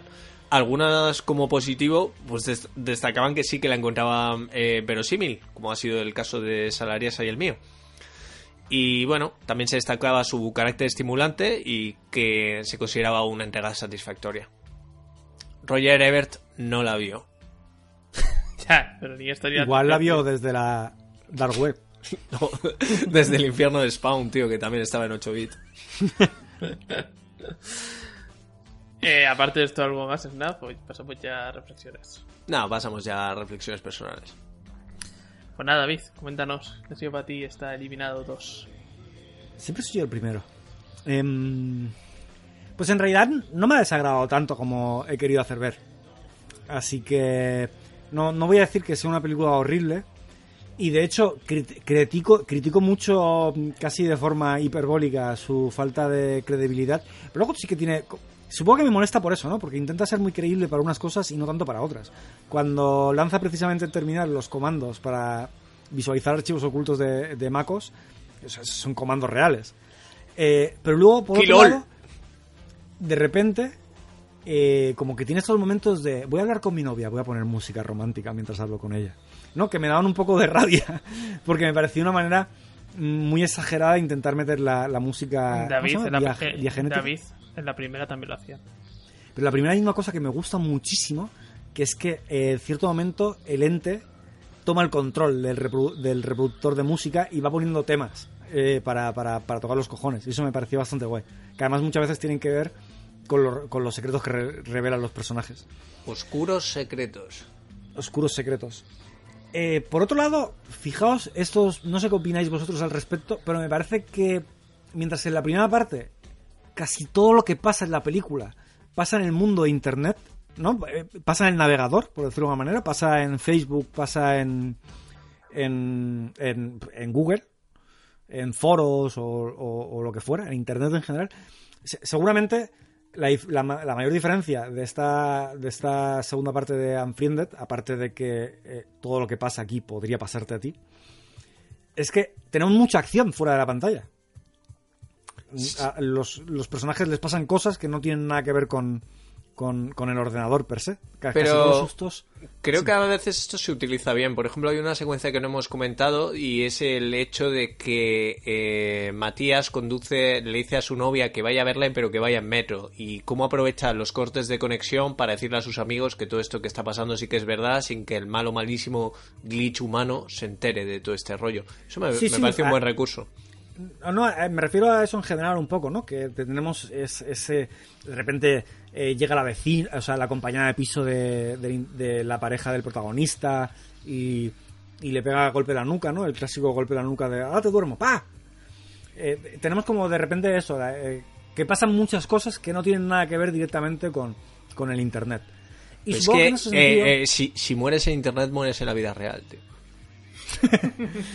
Y en ese sentido, seguramente por eso me parece más estimulante la primera parte, porque estoy encontrando una parte del lenguaje que me resulta más, más poco familiar. Y aquí, sin embargo, tengo la sensación que dejan de explotar eso que me había parecido tan estimulante. Y, y en ese sentido, junto al hecho de que, en mi opinión, en muchas ocasiones, creo que la película no, no es creíble, pues era algo que me, dejaba bastante, me dejaba fuera en bastantes ocasiones. Y, y es seguramente para mí el- el mayor defecto de esta película. Eso y. Y los glitches, claro. Snap.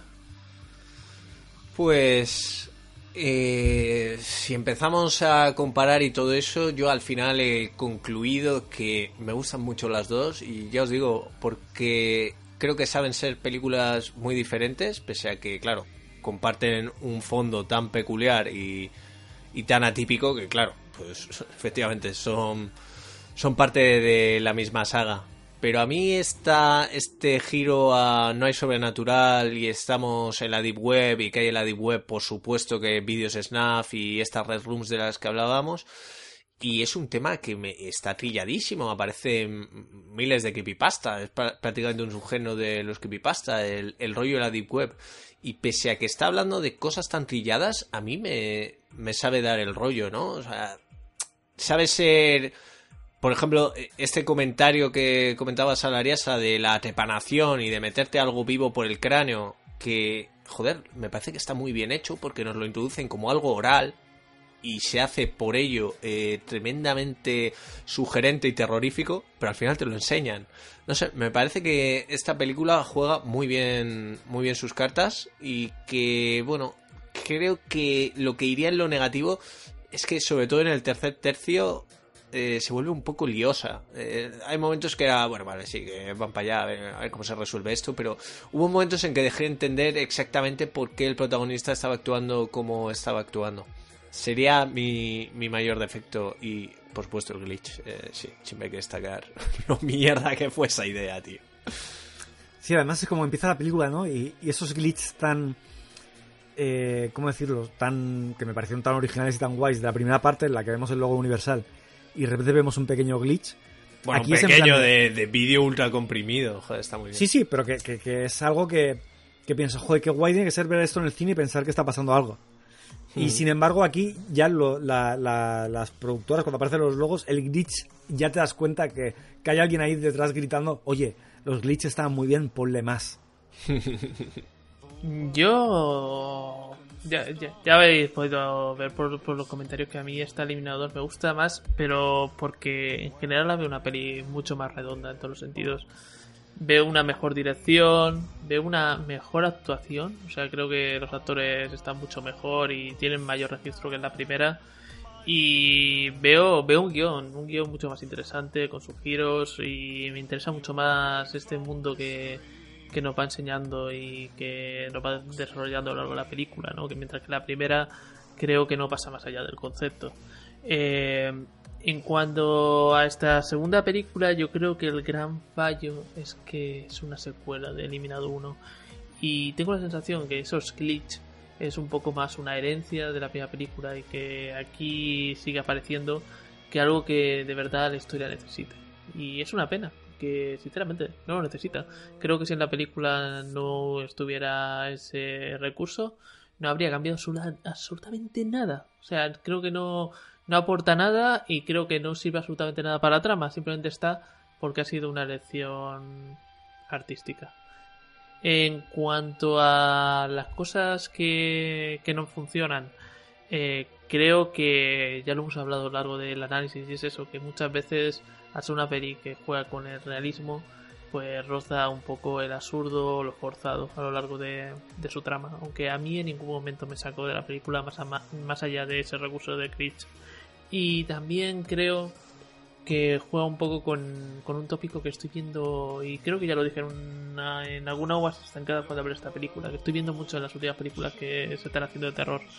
Es que se juega mucho con este concepto de eh, gente poderosa con dinero que, que manipula a la gente y hace que se maten entre ellos o las asesinan. Y estoy un poco cansado. Entonces ese plano final me cansa un poco. Eh, pero por lo demás es eso. Es una película que, que disfruto mucho. Este segundo revisionado me ha gustado más y que me parece muy superior a la primera. Y me, me da pena que, que lamentablemente, como ha comentado Snap, pues no haya tenido el éxito que tuvo la primera y haya sido a lo mejor hasta un producto muy capado porque eh, creo que Eliminado 2 hay gente que ni siquiera se ha enterado, ¿no? Y que seguramente lo estará escuchando ahora y ni sabía que había una secuela de, de la primera. Pero existe y yo creo que yo creo la supera. Así que cualquier turbio turbina, si tiene algo de interés después de habernos escuchado, le diría que, que no la que no la olvide, que la vea, porque puede que sea una de esas joyitas olvidadas que acaba, pues eso, yéndose un poco entre tanto estreno. También creo, y eso como ya apunte final, que Eliminado 2 va, va a envejecer mejor que la primera. Porque ya han pasado unos cuantos años y hay cosas, hay recursos que utiliza la primera película que me, me suenan un poco viejas. Joder, tío, yo lo dudo bastante, ¿eh? Todo lo contrario, de hecho. O sea, precisamente porque eh, tiene mucha más confianza en intentar demostrarnos que esa tecnología es posible. Mm, Cuando te des cuenta de que ni de coña es posible esto, mm, va, va a quedar más ridículo. En mi, opinión, ¿eh? Como experto informático de este podcast. Informática 5. Eh, yo antes de que nos pasemos a otros asuntos, eh, me gustaría preguntaros qué os parece este primer volumen, en el sentido de, ¿veis aquí algo, algo nuevo? Simplemente estamos dándole un pequeño giro a lo de siempre. ¿Qué os parece que estas películas estén un poco en el olvido o no hayan hecho tanto ruido como podría esperarse en un inicio, ¿no? Porque sí que vemos que la primera eliminado recaudó un mogollón de pasta, pero yo no veo que sea una película que se reivindique mucho y a mí sí que me parece eh, un díptico eh, en el que merece reivindicar, en mi caso, las dos películas. En el caso de David, igual prefería que nos hubiéramos quedado solo con la primera. ¿Os parece que aquí hay cosas que merecen la pena? Es que eh, creo que lo estamos mirando un poco desde la perspectiva de nosotros, que nos ponemos esto, pero yo qué sé, que si alguno de los tres hubiera dicho, oye, mira, tengo un trío de películas israelíes que me gustaría tener al programa, las habríamos visto igual. Pero que ah, recordemos ambas películas utilizan la pantalla de un ordenador como, como, como medio de narración. Y Lo hemos una contado, ¿no? Sí, sí. Entonces, creo que es la típica cosa que a lo mejor para verla una vez hace gracia, y hablo del público medio, pero igual para verla la segunda vez ya da un poco de pereza, ¿no?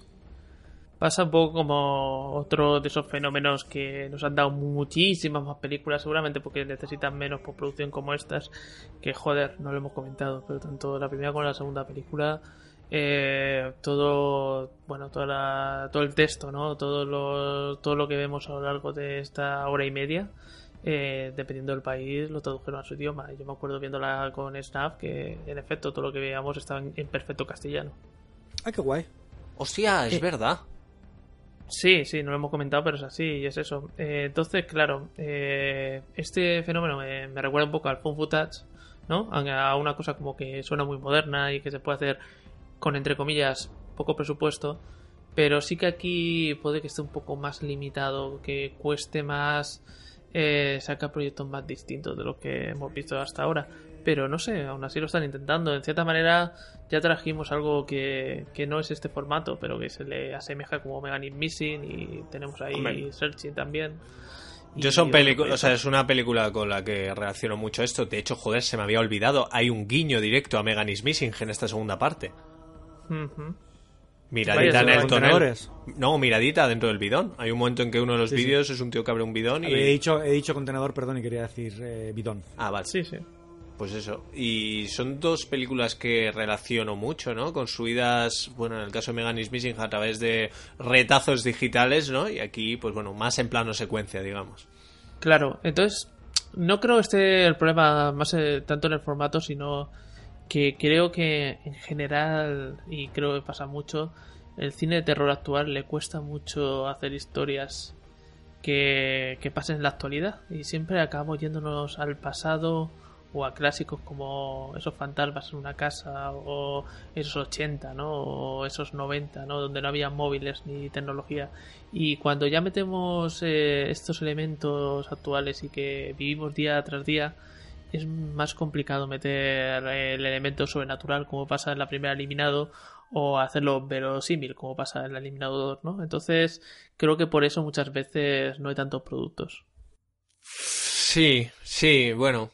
Eh, es que claro, ha- hay que ver, hay que ver por dónde tira esto, porque claro, es que espu- eh, es que claro, no creo que podamos vivir 10 películas eh, rodadas en la pantalla de un ordenador, ¿no? Sin llegar a una saturación. No tienen por qué ser así, en realidad. Eh, en este caso, hablo, me refería en concreto a estas dos películas, ¿no? Que tienen esa limitación de, de formato.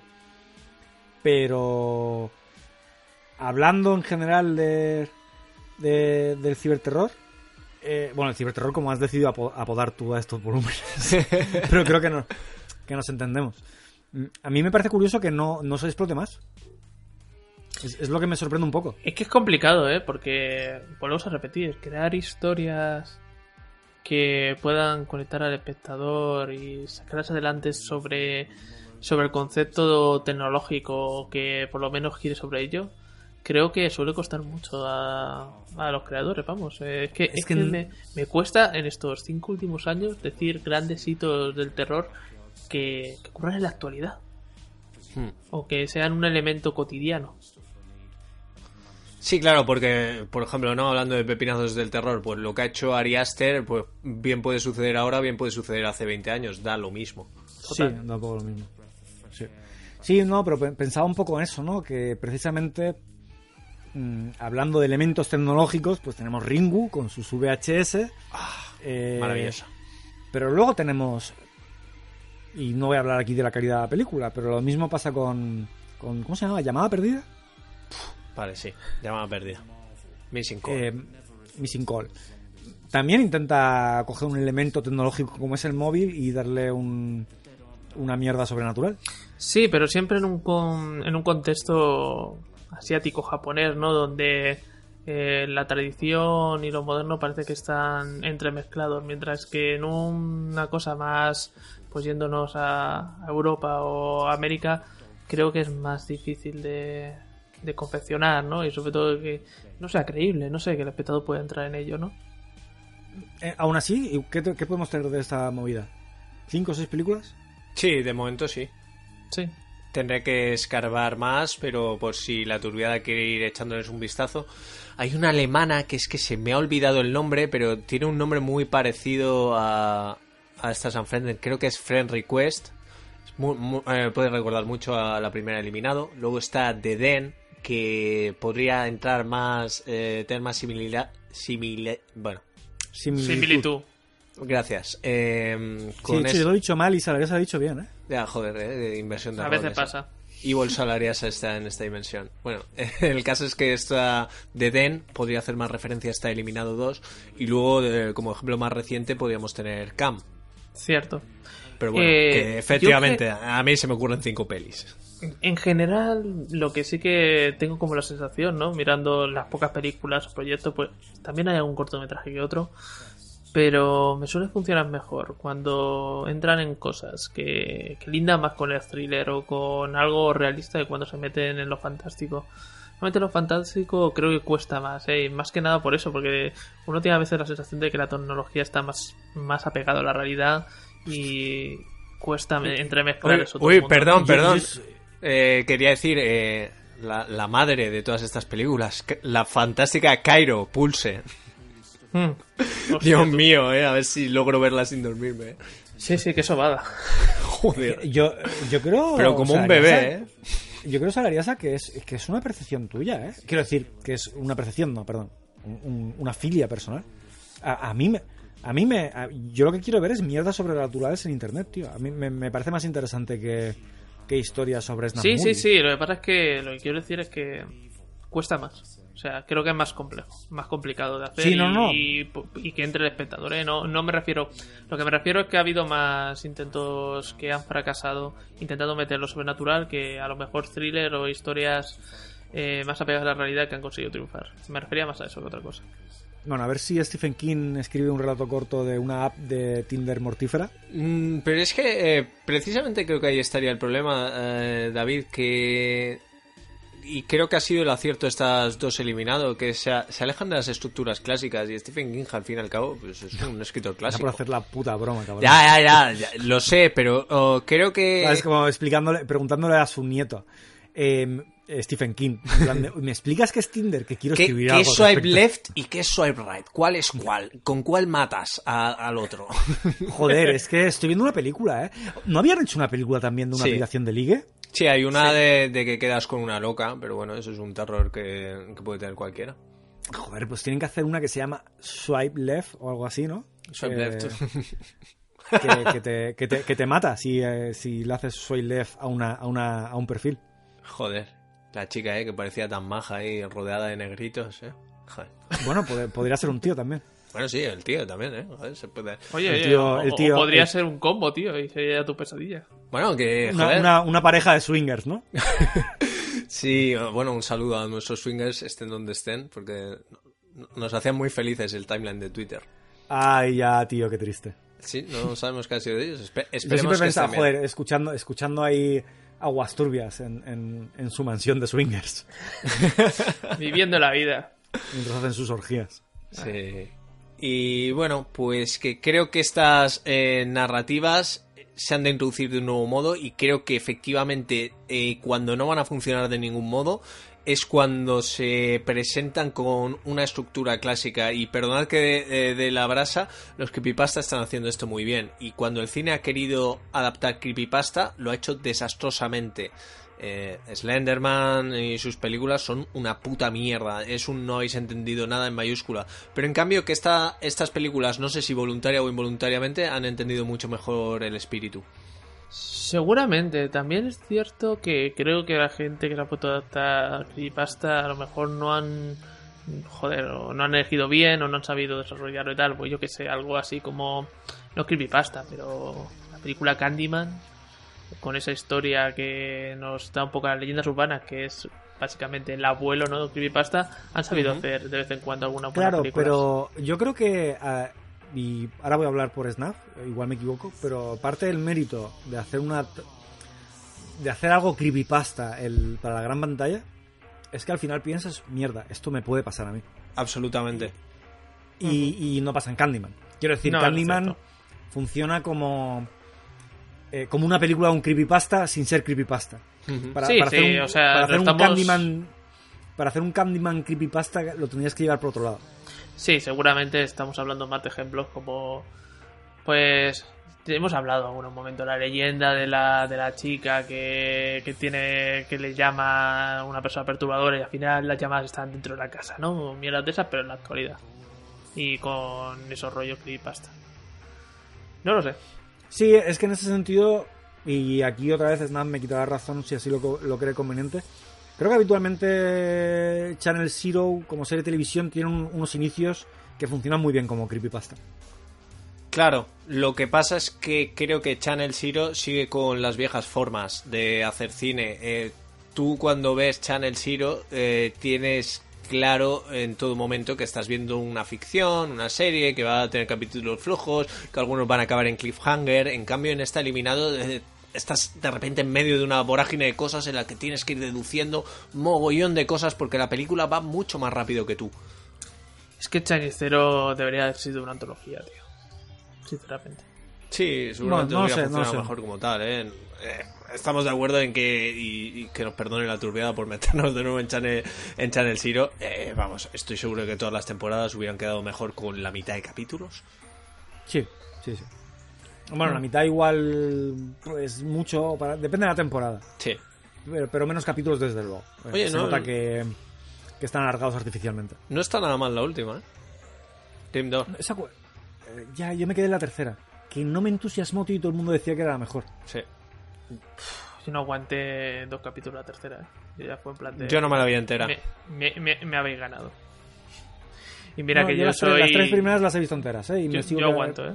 me sigo quedando con, con la segunda temporada. Eh, me, me pareció que, que sí que tenía cosas que, que eran muy, muy recordables.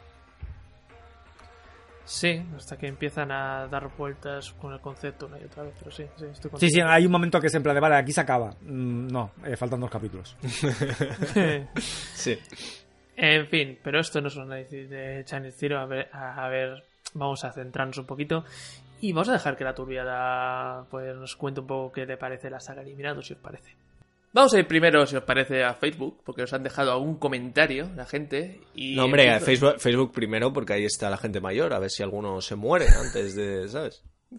También es cierto. Eh, la gente de Facebook tío. premia mucho que las cosas ocurran lo más rápido posible y si puede ser con voz muy alta para que nos escuchen.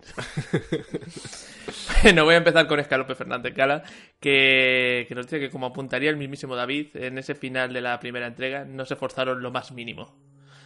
Uy, curioso, ¿eh? Luego nos damos cuenta que David fue el que le gustó el final de la primera eliminado. ¿Creéis que conocéis a David y eso es una quimera, oyentes? Sí, Mi personaje tridimensional. Total. Si no recuerdo. Si no recuerdo mal, el ente justiciero de turno se suicidará y posteriormente busca venganza porque le grabaron con un poco de zurapa en el Buyuyu. Me gusta como describe. Zurraspa en el buyuyu. sí, sí, me parece cojonudo. Pero qué maldito des- desenlace es ese, cojones. En cualquier caso, seguramente dará mucho para risas este momento en el programa. Por lo que finalmente habrá valido la pena sufrir tan destacable truño. Un abrazo. Eh, eh, eh, broma ninguna. En Aguas Turbias estamos muy en contra del bullying y de este tipo de actividades, ¿eh? No, no voy a pasar una en este. Joder, tío, no has podido aguantar ni hasta el final. Proyecto. Por otro lado tenemos a Joseph Kewell Owen, que nos comenta que la primera eliminado le gustó bastante, que le pareció original dentro de su género, aunque recuerda que en su momento se llevó bastante palos por parte de la crítica, cosa que ya hemos ido diciendo. En fin, aún así funcionó en taquilla, así que eso es lo que importa al final, ¿no? La panoja. Por otro lado tenemos a Francisco González, que nos dice que dos películas que en teoría forman parte del intento de inicio de una saga, pero que no tienen nada que ver una con la otra. La primera se centra en lo sobrenatural y la segunda más en el thriller. Eh, y él se queda con la segunda y su final. Así que aquí tenemos a alguien que apuesta por la secuela David, ¿sabes? Es que ha- hay gran división de opiniones, lo vamos, lo vamos a ir viendo y creo que en realidad es un síntoma que podríamos decir positivo, ¿no? Hay gente que le ha gustado más esta vertiente de thriller y hay gente que le ha gustado más esta vertiente sobrenatural. Es que eh, creo que ya lo hemos dicho, ¿no? Pero, pero en realidad me guste más eh, la segunda o la primera, da igual. Eh, es como guay que, que decían hacer una secuela que, que vaya por otro lado. Sí, Sí, eso, eso como, siempre mola. como iban a hacer con la saga Halloween, pues lo mismo, ¿no? pero con ordenadores. bueno, luego Daniel Puente nos comenta que, que habrá que aprovechar para ver estas películas, ya que lo tiene en la lista de pendientes. Y Darker Westlake nos comenta que la primera la vio le gustó, pero que la segunda la vio y no se acuerda. O sea, que la tiene un poquito olvidada en la mente, así que espero que con este programa pues le hayamos refrescado un poco la memoria. Y yo qué sé, a lo mejor no la valoro tan bien o a lo mejor la valoro bien. Eso ya depende de los gustos. Y luego Les Silver nos comenta, programen, bueno, más bien es una petición, que no que programemos un especial con lo mejor del terror de 2019. ¿Sabes? Que hagamos un top.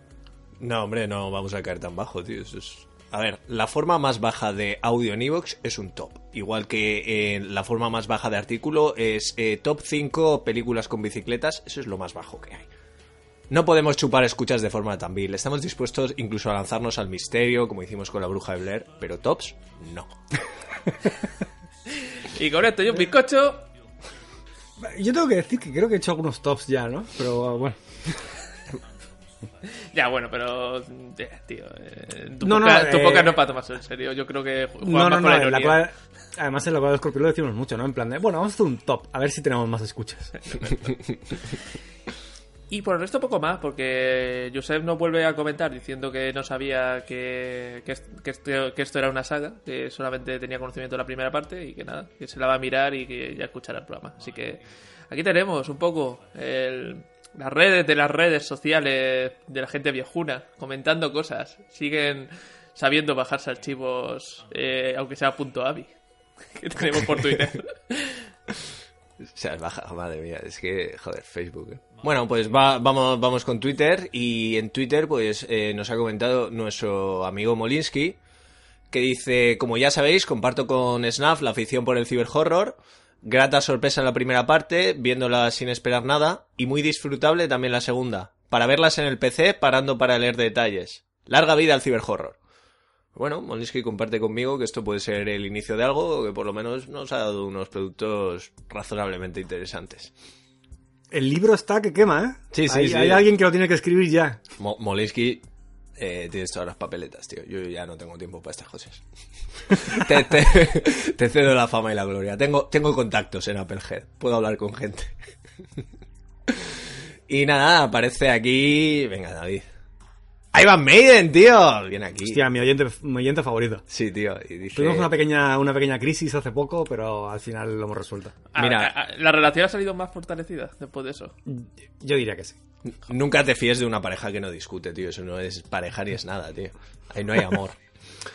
Bueno, la... nos dice Ivan Maiden, la primera la vi sin saber de qué iba y pensaba que sería un truño, pero me atrapó a medida que pasaban los minutos. Me sorprendió muchísimo y entré a muerte en la historia. La segunda me gustó algo menos, pero totalmente recomendable. Dos grandes películas.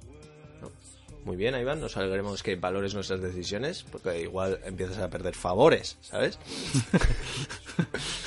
Y tenemos aquí a otra clásica que es la Bloody Princess, que nos dice, pues no he visto ninguna, las añadiré a mi infinita watchlist, aunque últimamente tengo tantos deberes cinéfilos que parece que estoy opositando a juez del horror. Bloody Princess, hay que ciberver cosas, hay que ver estas cosas. Eh, sí, que las veas, coño. Me encanta porque tu razonamiento ha sido exquisito. Sí, sí, no. A ver, a ver si se niega ahora. Ahora, ahora si llega, llega aquí a, es- a escuchar esto y no las ha visto, se va a sentir No, muy no. culpable. O sea, va a pillar ahí el torrent, va a eliminar todo lo que hay en la lista y va a poner eliminado uno y dos. Claro, claro, va a estar en el curro ahí y tal, va a cerrarse el Excel el Outlook y se va a poner eliminado. Bueno, nos dice otro viejo amigo del podcast, eh, Kepa, que bueno, Kepa para cuando llegues a esto, porque Kepa es un oyente que se está escuchando en los programas desde el principio y claro, pu- pues hay para, hay para rato, creo que está por las hormigas mortíferas, eh, dijo el último día, así que para cuando llegue esto va a ser 2025, probablemente alguno, alguno de los tres esté muerto o detenido. Y nada, pues un saludo desde el futuro, quepa.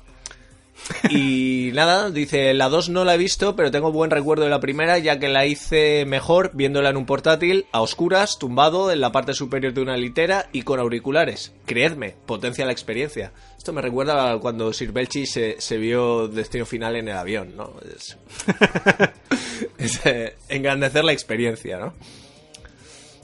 Luego tenemos a Ismael Martín que dice, la segunda no la he visto, la primera me pareció buena película, no aburre en ningún momento con esa particular narrativa, al igual que Searching, rodada de manera similar. Y mejor que Open Windows, de Vigalondo, que se me hizo eterna.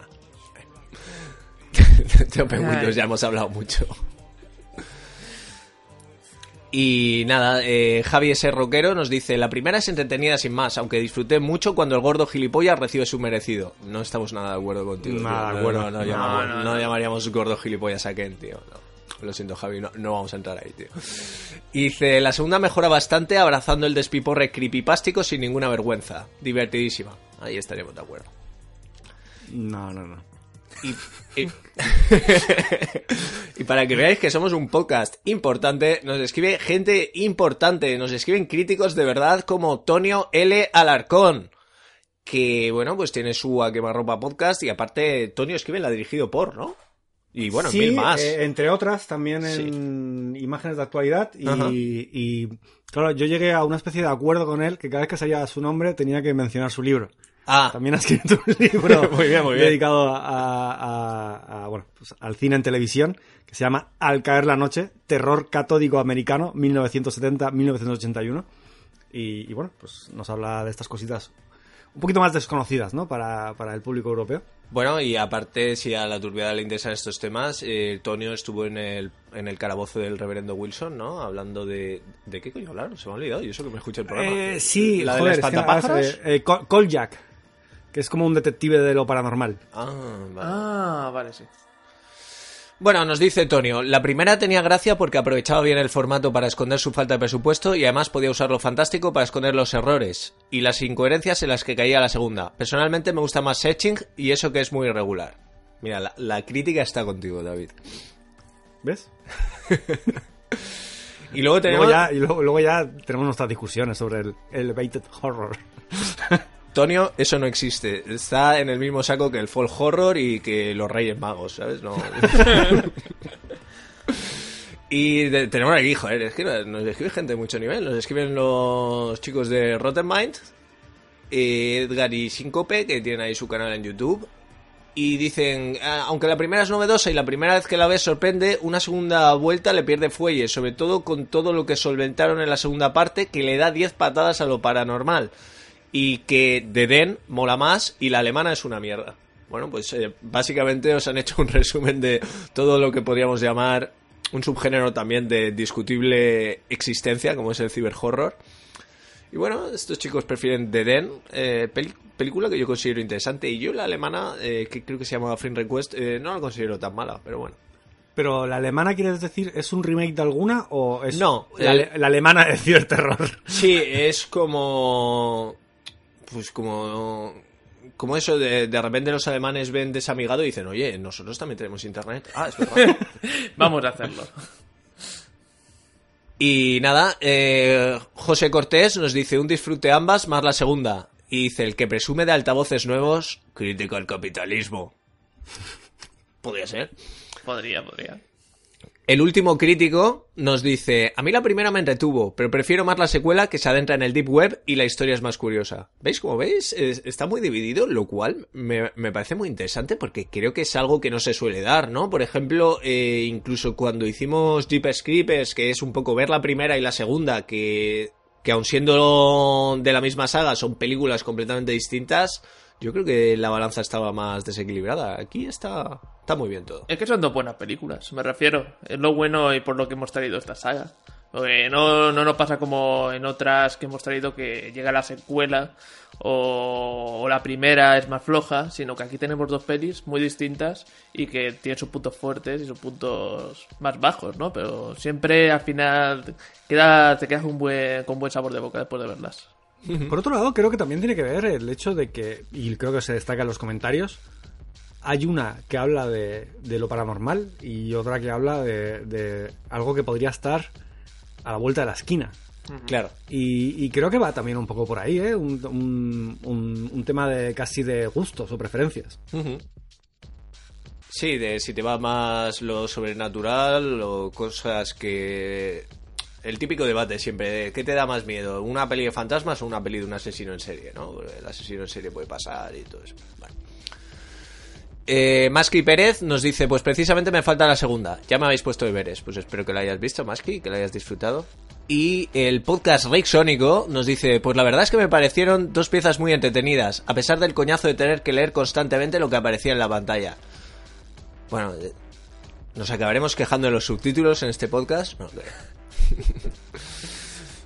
Víctor Crowley dice, me, flip- me flipó el concepto. La segunda más floja, pero también interesante. Y por último, viejo amigo también del podcast, Camilo. Camilo es oyente desde Medellín, ¿eh? Así que, joder, eh, Aguas Turbias dando el salto al charco. Dice, la primera es infumable, poco creíble y tediosa. Pero la, segunda, al quitar lo sobrenatural y dejar a los seres humanos como los villanos, ¿quiénes son los monstruos? Eh, mejoró muchísimo. Es un poco perturbadora. Pues estoy de acuerdo. David no tanto, ya sabéis. No, no. Y nada, estos han sido los comentarios de Twitter, así que cuando queráis, pues nos pasamos al minuto musical y todas esas cosas que le gustan tanto a Sara y a Sara. Pues nada, niños, vamos a cerrar ya el programa. Vamos a irnos como bien adelantados nada, al minuto musical y yo qué sé. eh, Esta, esta tirita, cuanto antes me la saque, pues mejor. Así que vamos allá. cojonudos, la verdad. Lástima que había como un ruido de fondo así todo el rato que no, no, sé, no dejaba escuchar bien las cosas. Bueno, a ver si lo solucionáis y seguir así. Un saludo.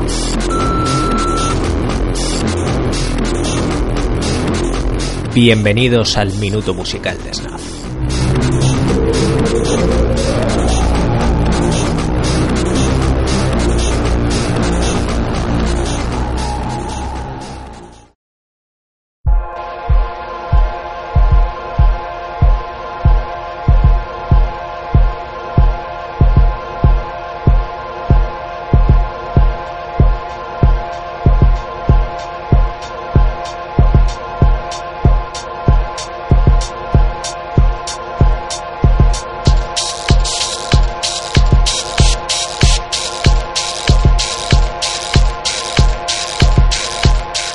Pues nada, ya estamos aquí en el minuto musical de Snap, ese momento donde sabemos esos ruidos que suenan de fondo, ¿no? Que yo siempre pongo a menos 50 y que la mayoría de veces no escucháis, pero aún así es una puta excusa para que Snap esté 15 minutos pues echando el puto rollo. Así que nada, empieza, tío.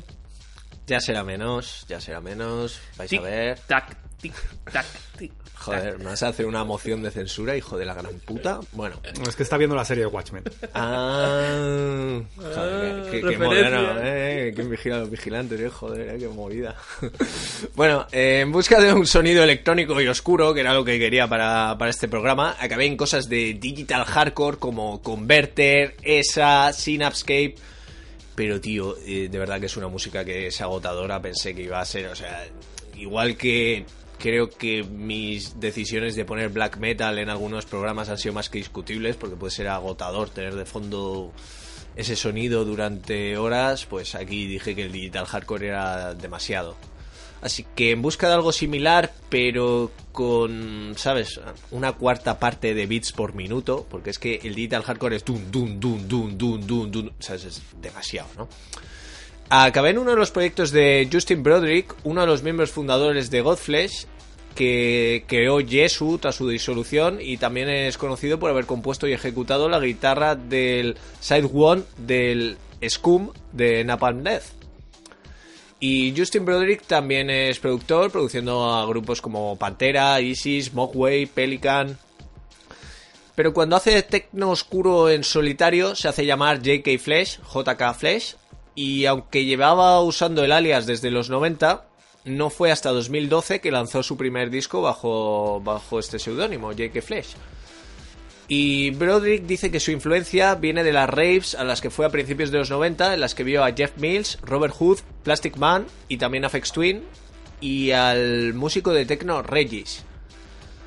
He incluido un split que tiene con Prurient de 2012 llamado Worship is the Cleansing of the Imagination y me gustaría destacarlo. Yo creo que este disco ya lo he usado en algún momento, pero es que está muy bien. Total, nadie, nadie se acuerda. El sonido de J.K. Flash suena a, proyecto- a proyectos como Scorn, que Scorn fue, de esto sí me acuerdo, fue el que utilicé en el programa Tiempo A de Junji Ito. No, David no había ni nacido, tío, y, impresionante. Y... A- AD, antes de a- David. Antes de David, ¿no? Y lo que pasa es que este J.K. Flash, eh, en mi opinión, tiene más mala hostia y de vez en cuando meten voces ultra distorsionadas sin dejar de ser discos muy, muy rítmicos, ¿vale? Muy, muy marcados por el beat. Y ese mismo año, en 2012, también la lanzaría Posthuman. Y con Godflesh, de decir que Justin Broderick lanzó Post Self, así que le gustan las post cosas. Y es el único de este proyecto, este Posthuman, que contiene riffs metaleros. También un disco muy recomendable. Es- eh, estos dos discos que he recomendado están en Spotify. Y como decía antes, aunque no ha sido hasta recientemente, en 2012, que Justin Broderick eh, se ha puesto más en serio con esto de J.K. Flash, dice que, atención, entre 1990 y 2012, calcula que ha creado 17.000 pistas de electrónica que están ahí sentadas eh, en sus archivos. Creo que no tiene, creo que seguramente no tiene mucho criterio. Nah, eh, esto lo hace la máquina, ¿no? ¿O, o cómo? Bueno. Sí, sí. Pone randomize y pum. Ah, mira otro tema, ¿no? Lo he dejado, lo he dejado toda la noche y mira. Lo he dejado ahí. Y este 2019 ha sacado un split con Klaska y el EP In Your Pit. Así que sigue ahí a tope. Y dice que lo que le influía y lo que él quiere sacar con este proyecto, con J.K. Flash, es el lado enfadado, lleno de odio, desencantado de la electrónica con beat y bajo, o sea, del drum and bass. Y se considera una continuación de, de otro proyecto. Se. Flash se considera una continuación de otro proyecto que tuvo, Grey Machine, con el que yo en realidad no le veo nada similar, pero aprovecho y os lo recomiendo. Grey Machine creo que eh, también lo he utilizado en algún momento, solo tienen un disco y me parece me parece muy muy muy interesante, un sonido como de metal pero muy lento y lleno de muy muy muy mala hostia. Así que nada, hoy os he hecho un mogollón de recomendaciones musicales, pero Salariasa hemos terminado. Ya, tío, y no elegiste Tango para este programa. Me parece una blasfemia. En fin, ¿Te, te parecía lo, lo correcto, el camino a seguir? l- lo lógico. En todo caso, lo que haría una persona de bien, pero veo que No. Que me ha vuelto a decepcionar otra vez, así que nada, ya está. Seamos con nuestras vidas. Pues nada, turbiada, hemos, hemos acabado esto. Ya nos podemos ir a casa. No, no hay nada, no hay pescado que vender más. Ya ha acabado la jornada y yo qué sé. Lo único que nos queda un poco es deciros que entre una semanita tenemos gabinete de Reverendo Wilson. Que va a ser un gabinete que yo creo que roza un poco un aguas turbias de cine prohibido. Y yo qué sé, eh, ya lo hemos grabado por esto del espacio, de los viajes espaciotemporales. Y voy a atreverme a decir que el programa, pues, ha estado muy bien, ¿verdad, chicos? Sí, eh, como decía Salariasa, prácticamente podría figurar en un Aguas Turbias dedicado a cine prohibido y es que traemos pues una de las más infames piezas de, de esto del... ¿Cómo llamar esto? No sé, de muerte en vídeo, ¿vale? Estamos hablando de Faces of Death, que bueno, eh, como sabéis, eh, muchas mentiras, muchas verdades. Y también hemos traído Traces of Death, donde a David le ha gustado más porque había más verdades, creo. Había demasiadas verdades eh, para poder soportarlas. Sí. Así que nada, ahí tenéis ese, ese- esa especie como de, de anticipo de lo que viene. Eh, yo os diría que si os gusta el morbo, si os gusta ver sufrir a David, no os podéis perder ese gabinete. Y también adelantaros que dentro de que lo siguiente, lo que toca, el siguiente Aguas Turbias, pues tampoco lo podéis perder porque hemos hecho una cosa... No, este yo sí, os lo podéis perder. Yo describiría que la lección que ha sido David es osada, imprudente, eh, incluso un poco cercana al troleo. No, no, no, cercana no, de lleno. Eh, estamos diciendo esta sexta temporada, eh, Salariasa, tú especialmente, que solo quieres ver el mundo arder. Pues David te está adelantando por la izquierda. No, no, no, sí, sí. O sea, yo espero que los oyentes ahora mismo, eh, si, si son buenos turbios y turbinas, se bajarán el podcast el lunes a las 10. Espero que vivamos en un país eh, donde estemos mil veces peor, donde haya ganado pues ese equipo de, eh, equipo de, de gente que, que odia a todo el mundo y que ahora mismo esté en las calles ardiendo, todos muriendo y nosotros, pues nada, viendo películas prohibidas y David provocando gratuitamente a los oyentes. No, no, no. y Vamos a decir por, por qué está provocando. Porque vamos a decir un nombre que os vais a quedar flipado. Yo, yo quería matizar una cosa antes. Claro, es que eh, está describiendo mi realidad en Barcelona. Ya, ya, pues lo que pasa en Barcelona en toda España. Bueno, Bueno, pero va- vamos a decir nombre. un nombre. John Carpenter, ¿vale? John Carpenter. Eh, recordemos que David viene de hacer con nuestro amigo el reverendo en su calabozo y esmerarse mucho, tal, eh, intentando hacer el mejor podcast posible de la cosa, ¿no? John Carpenter, la cosa. eh, de- de palabras grandes, palabras fuertes. John Carpenter. Así que pensaréis, ¿no? Eh, joder, David, eh, seguro que ha cogido fantasmas de Marte y vampiros. Joder, ¿cómo se pasa, David? En vuestros sueños. No, no, es que yo te voy a decir más. O sea, John Carpenter no lo hemos traído al podcast no porque no quisiéramos ninguno de nosotros tres, sino porque David se negaba a la película que yo había elegido. Yo quería hablar de Bolsa de Cadáveres. Y claro, vosotros preguntaréis, joder, David, que con, con- con lo que le gusta a los top, con lo que le gusta a Carpenter, va a empezar a lo grande, va a hablar de sus fetiches, de sus cosas que más le gusta y tal. Una puta mierda. Os, vais a, os van a dar a todos por culo. ¿Veis la noche de Halloween? Pues admiradla como a Michael en la distancia, como un sujeto lejano. A ver, eh, es que aquí estáis, estáis llevando esto por el mal camino. Es un programa para verdaderos fans de John Carpenter. Si te gusta John Carpenter, no te puedes perder el siguiente programa. mis cojones. Ya me he visto las dos películas y vamos, discrepo com- completamente de todo esto. Bueno, eh, David, háblanos, háblanos de las dos películas y trata de justificar tu elección. David se está tocando ahora el cuello, del cuello de la camiseta, le está apretando. Mm, Bueno, a ver, mi elección. Las dos películas son. Es, es una, es una pareja un poco extraña. Porque en ambas tienen mucho que ver John Carpenter. Lo que pasa es que de una reniega y de la otra no. Eh, una sería. Yo no sé muy bien en qué orden vamos a hablar. Yo creo que se, se estrenó primero en cine Los Ojos de Laura Mars. Ambas son de 1978. En este caso, Los Ojos de Laura Mars con guion de John Carpenter. Un guion que luego fue alterado y retocado eh, dirigida por, eh, no me sale el nombre ahora, el tipo de El Imperio Contraataca, Efectivamente, Irving Kesher. Irving Kershner. Y, y, bueno, eh, a mí me parece una película muy curiosa que Hombre, tenía es muy ciertas dudas curiosa porque es Yalo, es un Yalo. Eh, un tenía ciertas dudas editoriales porque me parecía también muy interesante en, en esa antología de, de- de programas de Yalo que, que están llevando Snaf y, y Santiago pues hacer una especie de, yo qué sé, de spin-off hablando un poco de, de otros Yalos. Y, y creo que Los Ojos de Laura Mars hubieran encajado perfectamente ahí. Sí. Pero por, por otro lado tampoco me podía resistir a, hablar un poquito de, esta película metida más un poco en la carrera de, de John Carpenter y en ese momento de su carrera, muy principio de su carrera, en que se dedicaba básicamente a, a hacer guiones por encargo prácticamente para, para, para rascar pasta.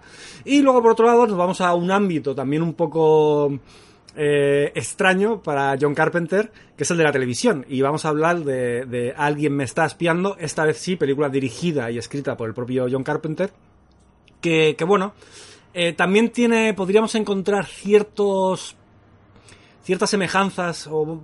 Sí, digamos que tienen algunos elementos que, que la pueden relacionar con el Yalo, pero más porque es una película muy inspirada en la obra de Hitchcock. Hitchcock, Total. Que a su vez eh, pues es lo que prácticamente inspira todo el ya lo que vendría que vendría en, a finales de los 60 a principios de los 70 y bueno me, me, me parecía me apetecía un poco meterme en esta faceta un poquito más desconocida de- del maestro del horror Para el reverendo eso- la cosa, para nosotros las obras, ¿vale? Ha, ha quedado clarísimo. Así que yo creo que, que- que son dos películas, al menos desde el punto de vista un poco arqueológico, como me gusta decir a mí cuando no sé cómo justificar algo, que, que son muy interesantes, eh, pues bueno, pues de- descubrir esta, eh, como decía, esta faceta, ¿no? De- del señor enfadado mayor, que tantas alegrías eh, nos ha dado. Y nos sigue dando, a pesar de que no haga películas. Seguro que ahora se está viciando fuerte al, al videojuego de Kojima ahí en su casa diciendo, joder, que, que, que de puta madre esto, eh. ¿Por qué no me ha digi- digitalizado la cara a mí? ¿Por qué no salgo yo? ¿Quién es este señor? En caño estamos.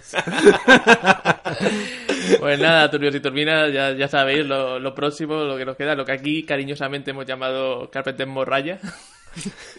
A ver, perdona, yo eh, más elegantemente lo he llamado eh, John Carpenter B-Sides. Yo creo que se va a quedar lo de Morraya, que fue mío, pero bueno. Que la turbia decida. Sí, eso que la turbina decida. Hay- Hay tiempo. Así que nada, turbios y turbinas, pues ya está. Otro, otro capítulo más escrito en nuestra historia. Nos acercamos ya a, a cosas muy potentes, como, no sé, ya, ya estoy viendo que está empezando a nevar, estoy viendo que estamos llegando al temible programa 100. Seguid opinando si queréis alguna cosa en especial, si hay, hay cosas que os haga ilusión, no os haremos ni puto caso, pero siempre está bien. Y nada, nosotros intentaremos ir preparando los siguientes programas con, bueno, pues con nuestra clásica ilusión y alegría con lo que solemos hacer. O sea, intentando luchar contra, contra ese, esa especie de demonio llamado puta vagancia y pocas ganas de hacer cosas. Así que nada, un abrazo a todos y nada, que nos vemos eh, en una semanita por ahí. Bueno, Salarias ha- me ha dejado el testigo ahí tirado en el suelo, ¿sabes? O sea, si esto fuera una carrera de testigos, eh, Salarias lo hubiera lanzado rodando al suelo y se hubiera dado la vuelta. A tomar y, por culo. y ido andando al banquillo. Y nada, me gustaría decirle a la turbiada que, por favor, que en comentarios, tweets o lo que sea, si les apetece, que nos comenten un poco qué opinan ellos del ciberterror, si esto existe o es como el folk horror, una, una fantasía de poder. ¿Cómo llamar a esto? A mí- a mí- es que a mí me parece más. eh, o sea, ci- ciberterror sí que tiene más como género que, que- que el folk horror, que al final son cuatro películas. Bueno, el ciberterror son cinco, ¿eh? Pero ahí estamos, eh, aguantando que aparecerán más. Y nada, yo, yo creo que es un debate muy interesante, creo que sí que se empiezan a ver eh, ciertas formas y una cierta definición del subgénero, así que nada, eh, invito a la turbiada a que se unan al debate y abajo el folk horror. Sí, por, por continuar un poco el, discurso de Snaf, eh, simplemente recordaros como al final de cada programa que podéis escribirnos y contactar con nosotros a través de las redes sociales. Y ahora darnos dinero también. Además de es eso. otra forma de contactar con nosotros. Sí, sí, sí, a través del dinero, que al final es lo que rige el mundo, ¿verdad? El dinero compra la felicidad, esto es así, creo que ya es innegable, tenemos que dejarnos de cuentos de, de películas de superhéroes. Y, y, y nada, deciros que nos podéis enviar correos electrónicos o invitaciones a la Deep Web a través de, de, de nuestro correo eh, aguasturbiaspodcast.gmail.com. También nos podéis dejar GIF de glitch en Twitter, en arroba podcastat. Tenemos un Instagram, que no sé cómo está, Snaf, cómo está la sección Instagram, cómo, cómo la llevamos. Estamos viendo ya ahí eh, fotos aparecer detrás de, de- Bueno, o sea, aparecer figuras detrás, la parte de atrás de las fotos y cosas de estas. Sí, sí, manos que salen de las fotos y te tocan la carita, sí. En Aguas Turbias Podcast en Instagram. Inquietante documento. Sí, estamos en ese rollo. Luego, si formáis parte de, de esa generación del pasado, también os recordamos que nos podéis buscar en Facebook, en Aguas Turbias Podcast, o igual si sois muy fans de, de la película de David Fincher, ¿no? Es en plan, joder, desde que vi la película uso Facebook todos los días. Qué buena que es me, no me extraña, me parece uno de los únicos motivos para seguir usando Facebook. Y por último, podéis también uniros a nuestro maravilloso grupo de Telegram. Si buscáis allí eh, Aguas Turbias, no sé si Aguas Turbias o Aguas Turbias Podcast, allí estamos. Un grupo que la verdad es que últimamente es como un sitio agradable. Eh, me te metes, hablas con la gente de, oye, he visto esta película, qué chula, eh, mira lo que ha pasado, ¿no? Oye, este director, joder, el artículo este, en la columna de opinión que ha escrito Scorsese para New York Times, qué interesante extraño, extraño. Yo entro y hablo y la gente diciendo cosas, pues eso, pues como que, que guay, ¿no? Tuvimos una discusión ahí muy animada sobre, sobre la franela, que, que me pareció bastante chula, ¿no? Contrastando un poco nuestras opiniones. Como un, un sitio de verdad muy muy como muy interesante de repente no sé es como que eh, esas in- injerencias externas que muchas veces llenaban el canal de ruido cada vez eh, están perdiendo fuerza y poder creo que ahora están casi todas en el grupo del calabozo del reverendo Wilson Sí, Así da que- por culo allí. Ahora, sí, sí, sí, lo que queréis es hablar de otras cosas que no sean cine, pues podéis uniros al grupo del calabozo del Reverendo Wilson. Y con este mensaje de, am- de amistad y de unión entre los seres del planeta Tierra y deseando la paz en el mundo, me despido por esta semana, hasta dentro de siete días. Deu. Inquietante cambio de personalidad de David.